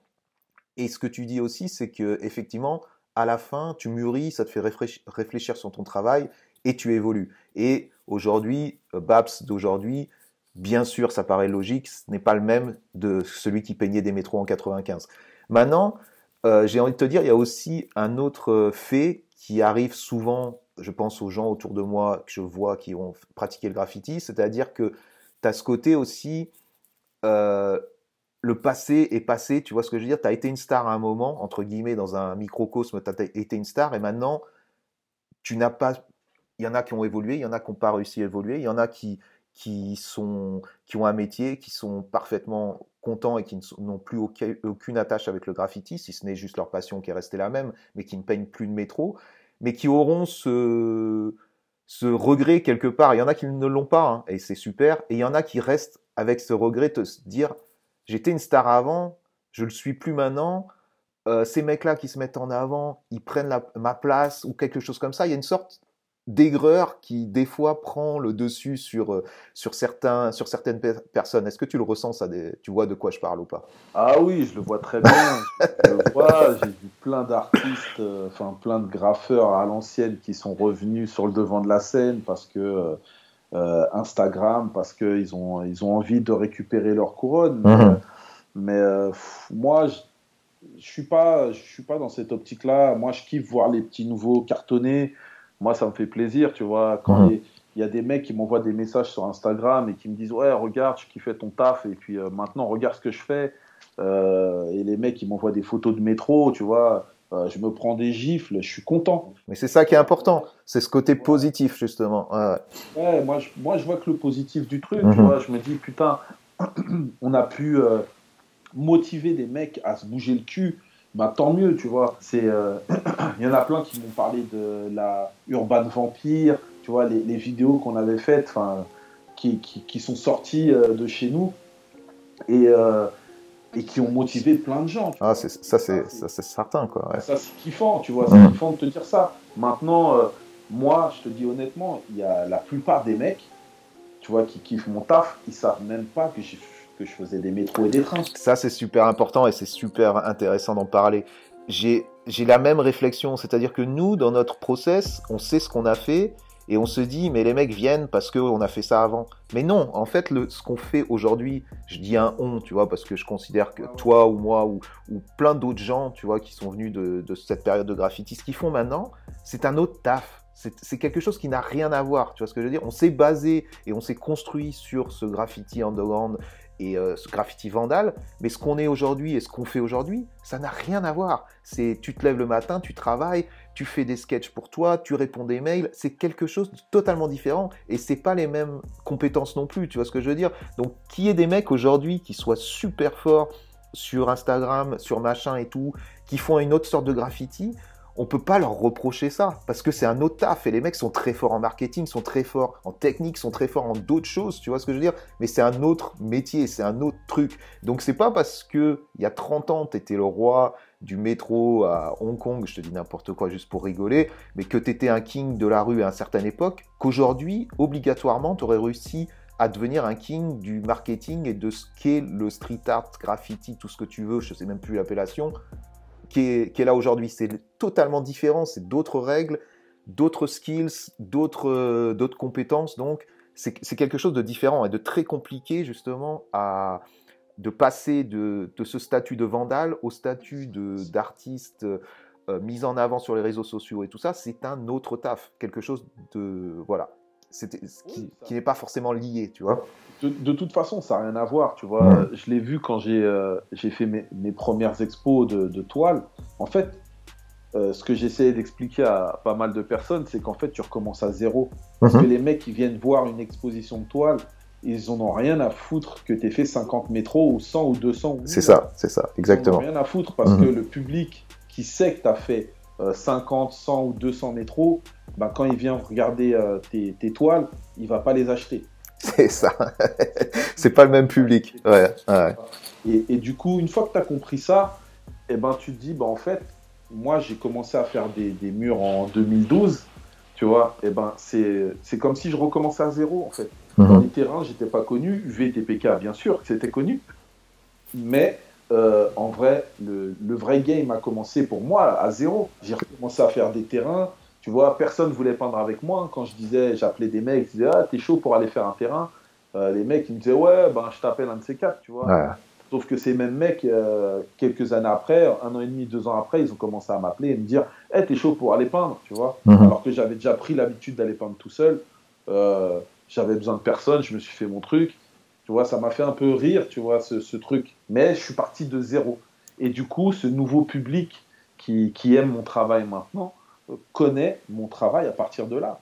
Ils seront peut-être que euh, si je sors dans deux ans ou dans trois ans une monographie où je parle de tout ce parcours, le parcours illégal jusqu'à là où j'en suis maintenant, euh, ou là où j'en serai au moment T, euh, eh ben, ce sera une découverte pour. Dire, oh putain, mais en fait, le mec, il a fait des métros et des trains. C'est une cerise, c'est la cerise sur le gâteau, quoi, en fait. C'est ça qui est marrant, c'est que souvent, on s'imagine que que sans ce parcours-là, on n'aurait pas pu faire ce qu'on fait là, ce qui est, ce qui est possible, mais c'est pas obligatoire. Et effectivement, pour beaucoup de personnes, c'est, juste un plus ce que tu as fait avant. là. C'est, pas ça qui te définit en fait en tant qu'artiste. Bah pour moi, être un artiste, c'est euh, savoir aussi évoluer, tu vois. Hmm. avoir envie d'autres choses et, euh, et même quand tu regardes euh, d'autres artistes. Hein,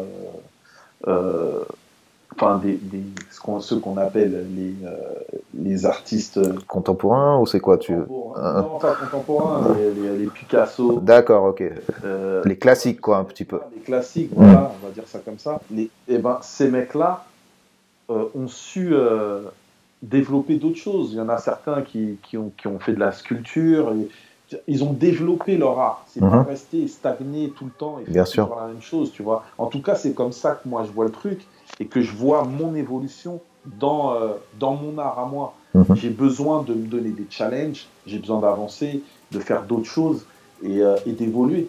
Si je fais tout le temps la même chose, eh ben, euh, je vais m'ennuyer. Ouais, ouais. C'est ça aussi où il faut trouver un juste milieu entre se challenger, réussir à faire des tout le temps ne, pas ne pas comment ça s'appelle s'ennuyer avec ce que tu es en train de faire mais en même temps quand tu as trouvé une recette entre guillemets pareil qui vend qui attire le, public il faut savoir jouer avec cette recette, la faire évoluer, mais pas la perdre non plus. Tu vois, quand tu parles de Picasso et tout, le mec, il a fait énormément de recherches. Tu regardes ses débuts jusqu'à jusqu'à sa fin, tu vois qu'il y a des choses qui n'auront rien à voir les unes aux autres, mais quand il a commencé à trouver un truc qui se vend et qui a commencé à se vendre énormément, tu es obligé quand même de jouer le game, tu vois ce que je veux dire? Le mec, le mec il, a, il a des périodes, mais de toute façon, euh, le vrai game, une fois que tu rentres dans le game d'étoiles et de, de, de, devenir une personne publique, le vrai game, c'est de gagner des thunes. C'est ça le vrai game. Ça veut dire que quand tu as une formule euh, je vais prendre par exemple euh, John Wan, tu vois, John mhm. il a une formule, ben, euh, il la fume dans tous les sens. Et tant mieux pour lui s'il fait du cash, tu vois. Moi, je suis pas contre les mecs qui font des thunes parce que moi, là où j'ai grandi, le but c'était de faire des thunes, quels que soient les, les, risques. Après, c'est toi et ta personne. si tu te respectes, il y a des choses que tu ne fais pas. Mais le but, c'est de s'en sortir. Ouais. Mhm. Ah, sortir de, là où tu en es pour évoluer, faire de l'oseille.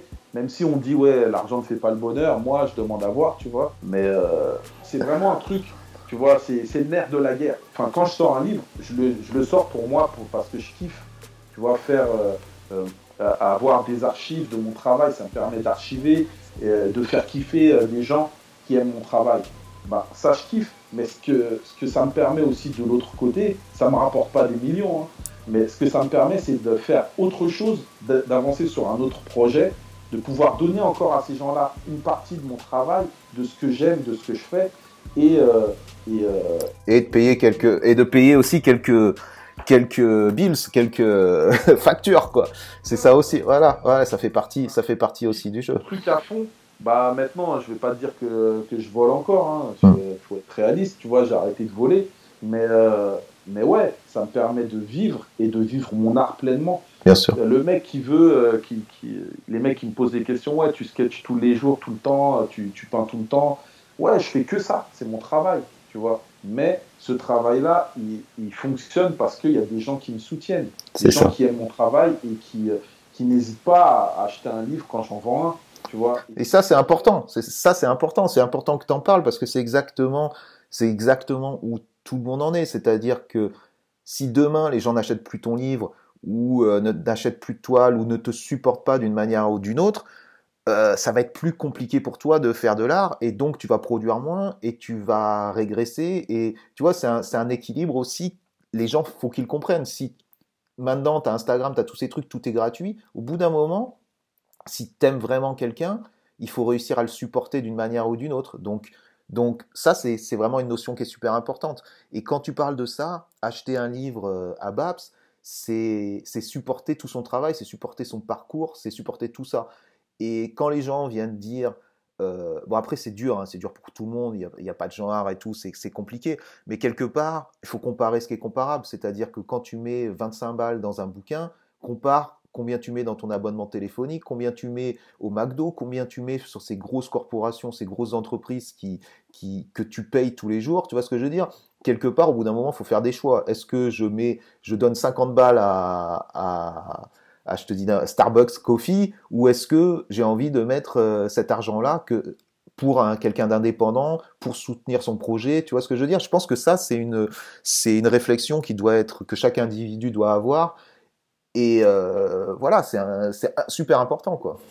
Moi, ce que je te dirais là-dessus, c'est que moi, le premier, j'essaye de soutenir, hein, tu vois, mhm. d'acheter des trucs aux potes. Euh, et, mais tu te dis que si chaque personne euh, je dis pas que tout, le monde doit acheter parce que c'est compliqué, comme tu dis, la mhm. situation en plus actuellement avec le Covid, c'est très compliqué. Mais si euh, les mecs qui aimaient le travail d'un tel ou d'un tel euh, se disaient au lieu d'aller au grec et ou, au lieu de m'acheter un paquet de clopes, euh, je m'achète le livre de X ou Y, ça va me faire avoir un souvenir de ce mec et en même temps ça va faire avancer le schmilblick. On, on, se soutenait tous plus ou moins dans, dans, dans, cet univers-là. Tu vois, c'est de l'art qu'on parle en général. Euh, je pense qu'il y a toujours des trucs plus ou moins accessibles pour ceux qui le peuvent. C'est ça, c'est vrai, c'est vrai. Qui ne peuvent pas, c'est compliqué. Bien sûr, c'est. Bien sûr, tu vas pas, tu vas pas remplacer acheter un livre ou t'acheter à manger. Euh, tu vois, c'est sûr et certain. Mais quand tu peux, voilà.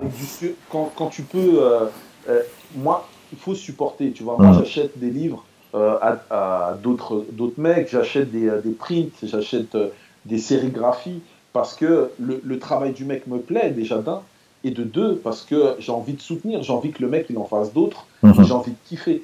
C'est plus dans cet état d'esprit-là qu'il faut le prendre, parce qu'on ne devient pas milliardaire ou millionnaire parce que tu vends euh, des livres. Hein. Ah, c'est ça. Ah, des, des, livres, c'est quand tu mets ça, c'est oui, effectivement, c'est important de le rappeler. C'est-à-dire que tous les gens qui font des livres, qui font des prints, qui font des trucs, 95% euh, de ces gens-là, euh, c'est pas, ils se font pas énormément d'argent. Quand tu compares les heures que tu as passées à faire un livre avec ce que ça te rapporte, déjà quand tu te rembourses, tu es content, et derrière ce que ça te rapporte, c'est ridicule quand tu le mets, quand tu le compares aux heures passer à, le faire, tu vois.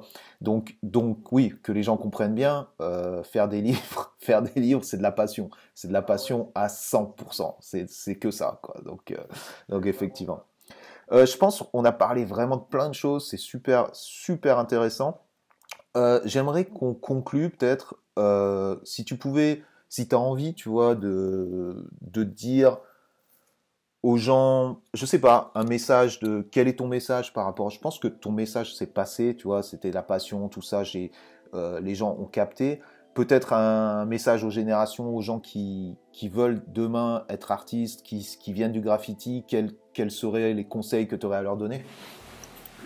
Waouh, c'est un putain de truc ça. Ouais, ce que je dirais, c'est euh, kiffer quoi. Enfin, enfin, mm-hmm. faut aller au bout de, de ce qu'on ce qu'on veut, ce qu'on pense, ce qu'on aime faut aller jusqu'au bout en fait, c'est tout. Euh, nous, on était jusqu'au, on est des jusqu'au boutistes en fait. C'est vrai. on allait jusqu'au bout quand on peignait, on, s'en donnait les moyens en fait. Il faut se donner les moyens d'y arriver. C'est comme ça dans la vie, tu vois. Et, euh, c'est ce que je dis tout le temps à ma fille, c'est que si tu veux faire un truc dans la vie, t'as pas besoin spécialement de diplôme. Hein. c'est juste euh, l'envie et te donner, te donner la chance de pouvoir faire ce que tu as envie, tu vois. C'est, c'est juste euh, taffer, parce que le premier truc, malgré tout, on peut dire tout ce qu'on veut, hein, c'est du travail. Dans tout ce que tu feras, dans tout ce qu'on fait dans la vie en général, c'est pas gratos, tu vois, à part si t'es un putain de mec super doué ou alors. Et même ça, même ça, même ça, si t'es, si t'es, ouais, mais si t'es, même si t'es super doué, si tu fous rien, t'auras toujours un mec qui sera moins doué, qui lui bossera 100 fois plus que toi et qui au bout d'un moment te dépassera. Tu vois ce que je veux dire? C'est certain, c'est écrit quoi. C'est de toute façon, hein, tu vois avec Internet, hein. il y a des mecs qui sont pas spécialement. Enfin, après tout est relatif sur l'appréciation d'un artiste ou d'un style, mais il y a des mecs qui sont qui sont pas super ouf et qui cartonnent parce que ils savent faire. Ils savent faire la, la, com là où euh, un mec super doué n'est pas bon sur la com et euh, n'a pas euh, suffisamment de followers pour être connu, tu vois. C'est un, un, gros mélange de compétences en fait. C'est un gros mélange de comment tu, utilises les compétences.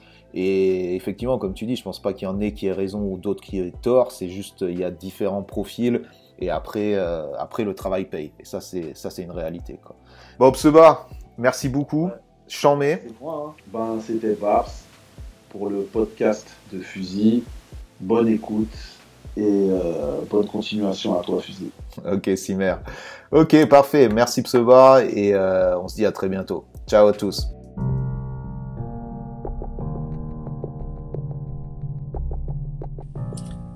Voilà, c'était Baps. Donc euh, j'espère que vous avez pris du plaisir à écouter ça. Je vous avais pas menti, c'est du lourd.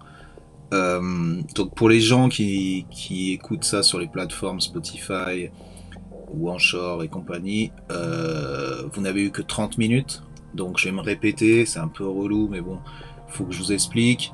Euh, si vous voulez avoir la discussion en entier qui dure plus d'une heure trente, vous devez cliquer sur le lien dans la bio, vous allez sur mon Instagram Fusil VTPK, cliquez sur le lien, et là, vous avez le choix de justement différents abonnements qui sont, qui sont quand même super cheap.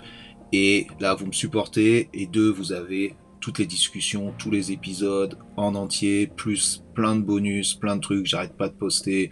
Il y a vraiment des trucs, euh, des trucs que vous n'aurez pas ailleurs, que je poste pas ailleurs. Et euh, chaque artiste euh, nous donne des bonus vidéo ou des bonus photos, des trucs inédits.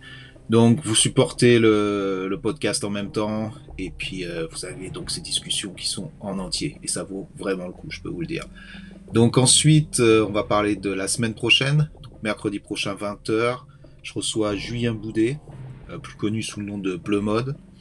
Donc vous pouvez déjà aller peut-être checker son Instagram et tout si vous le connaissez pas. Donc un parcours à part qui l'a amené de, de 7 New York à photographier les plus grandes, les plus grands et à faire des campagnes pour Lacoste, pour Vuitton, pour prendre les photos du dernier truc de PNL. Bon, du gros gros lourd et euh, un mec super euh, super intéressant qui, qui, pareil discussion d'une heure trente ou plus où on a dû arrêter parce que parce que voilà on va pas en plus on va pas vous faire des, trucs de, de 4 heures mais euh, mais voilà. Ça arrive encore des gens super intéressants derrière. On a j'ai déjà enregistré pas mal de trucs. Donc allez je le répète encore abonnez-vous et vous aurez toutes les news de toute façon. Donc merci merci à tous. Merci pour l'écoute et à très bientôt. Ciao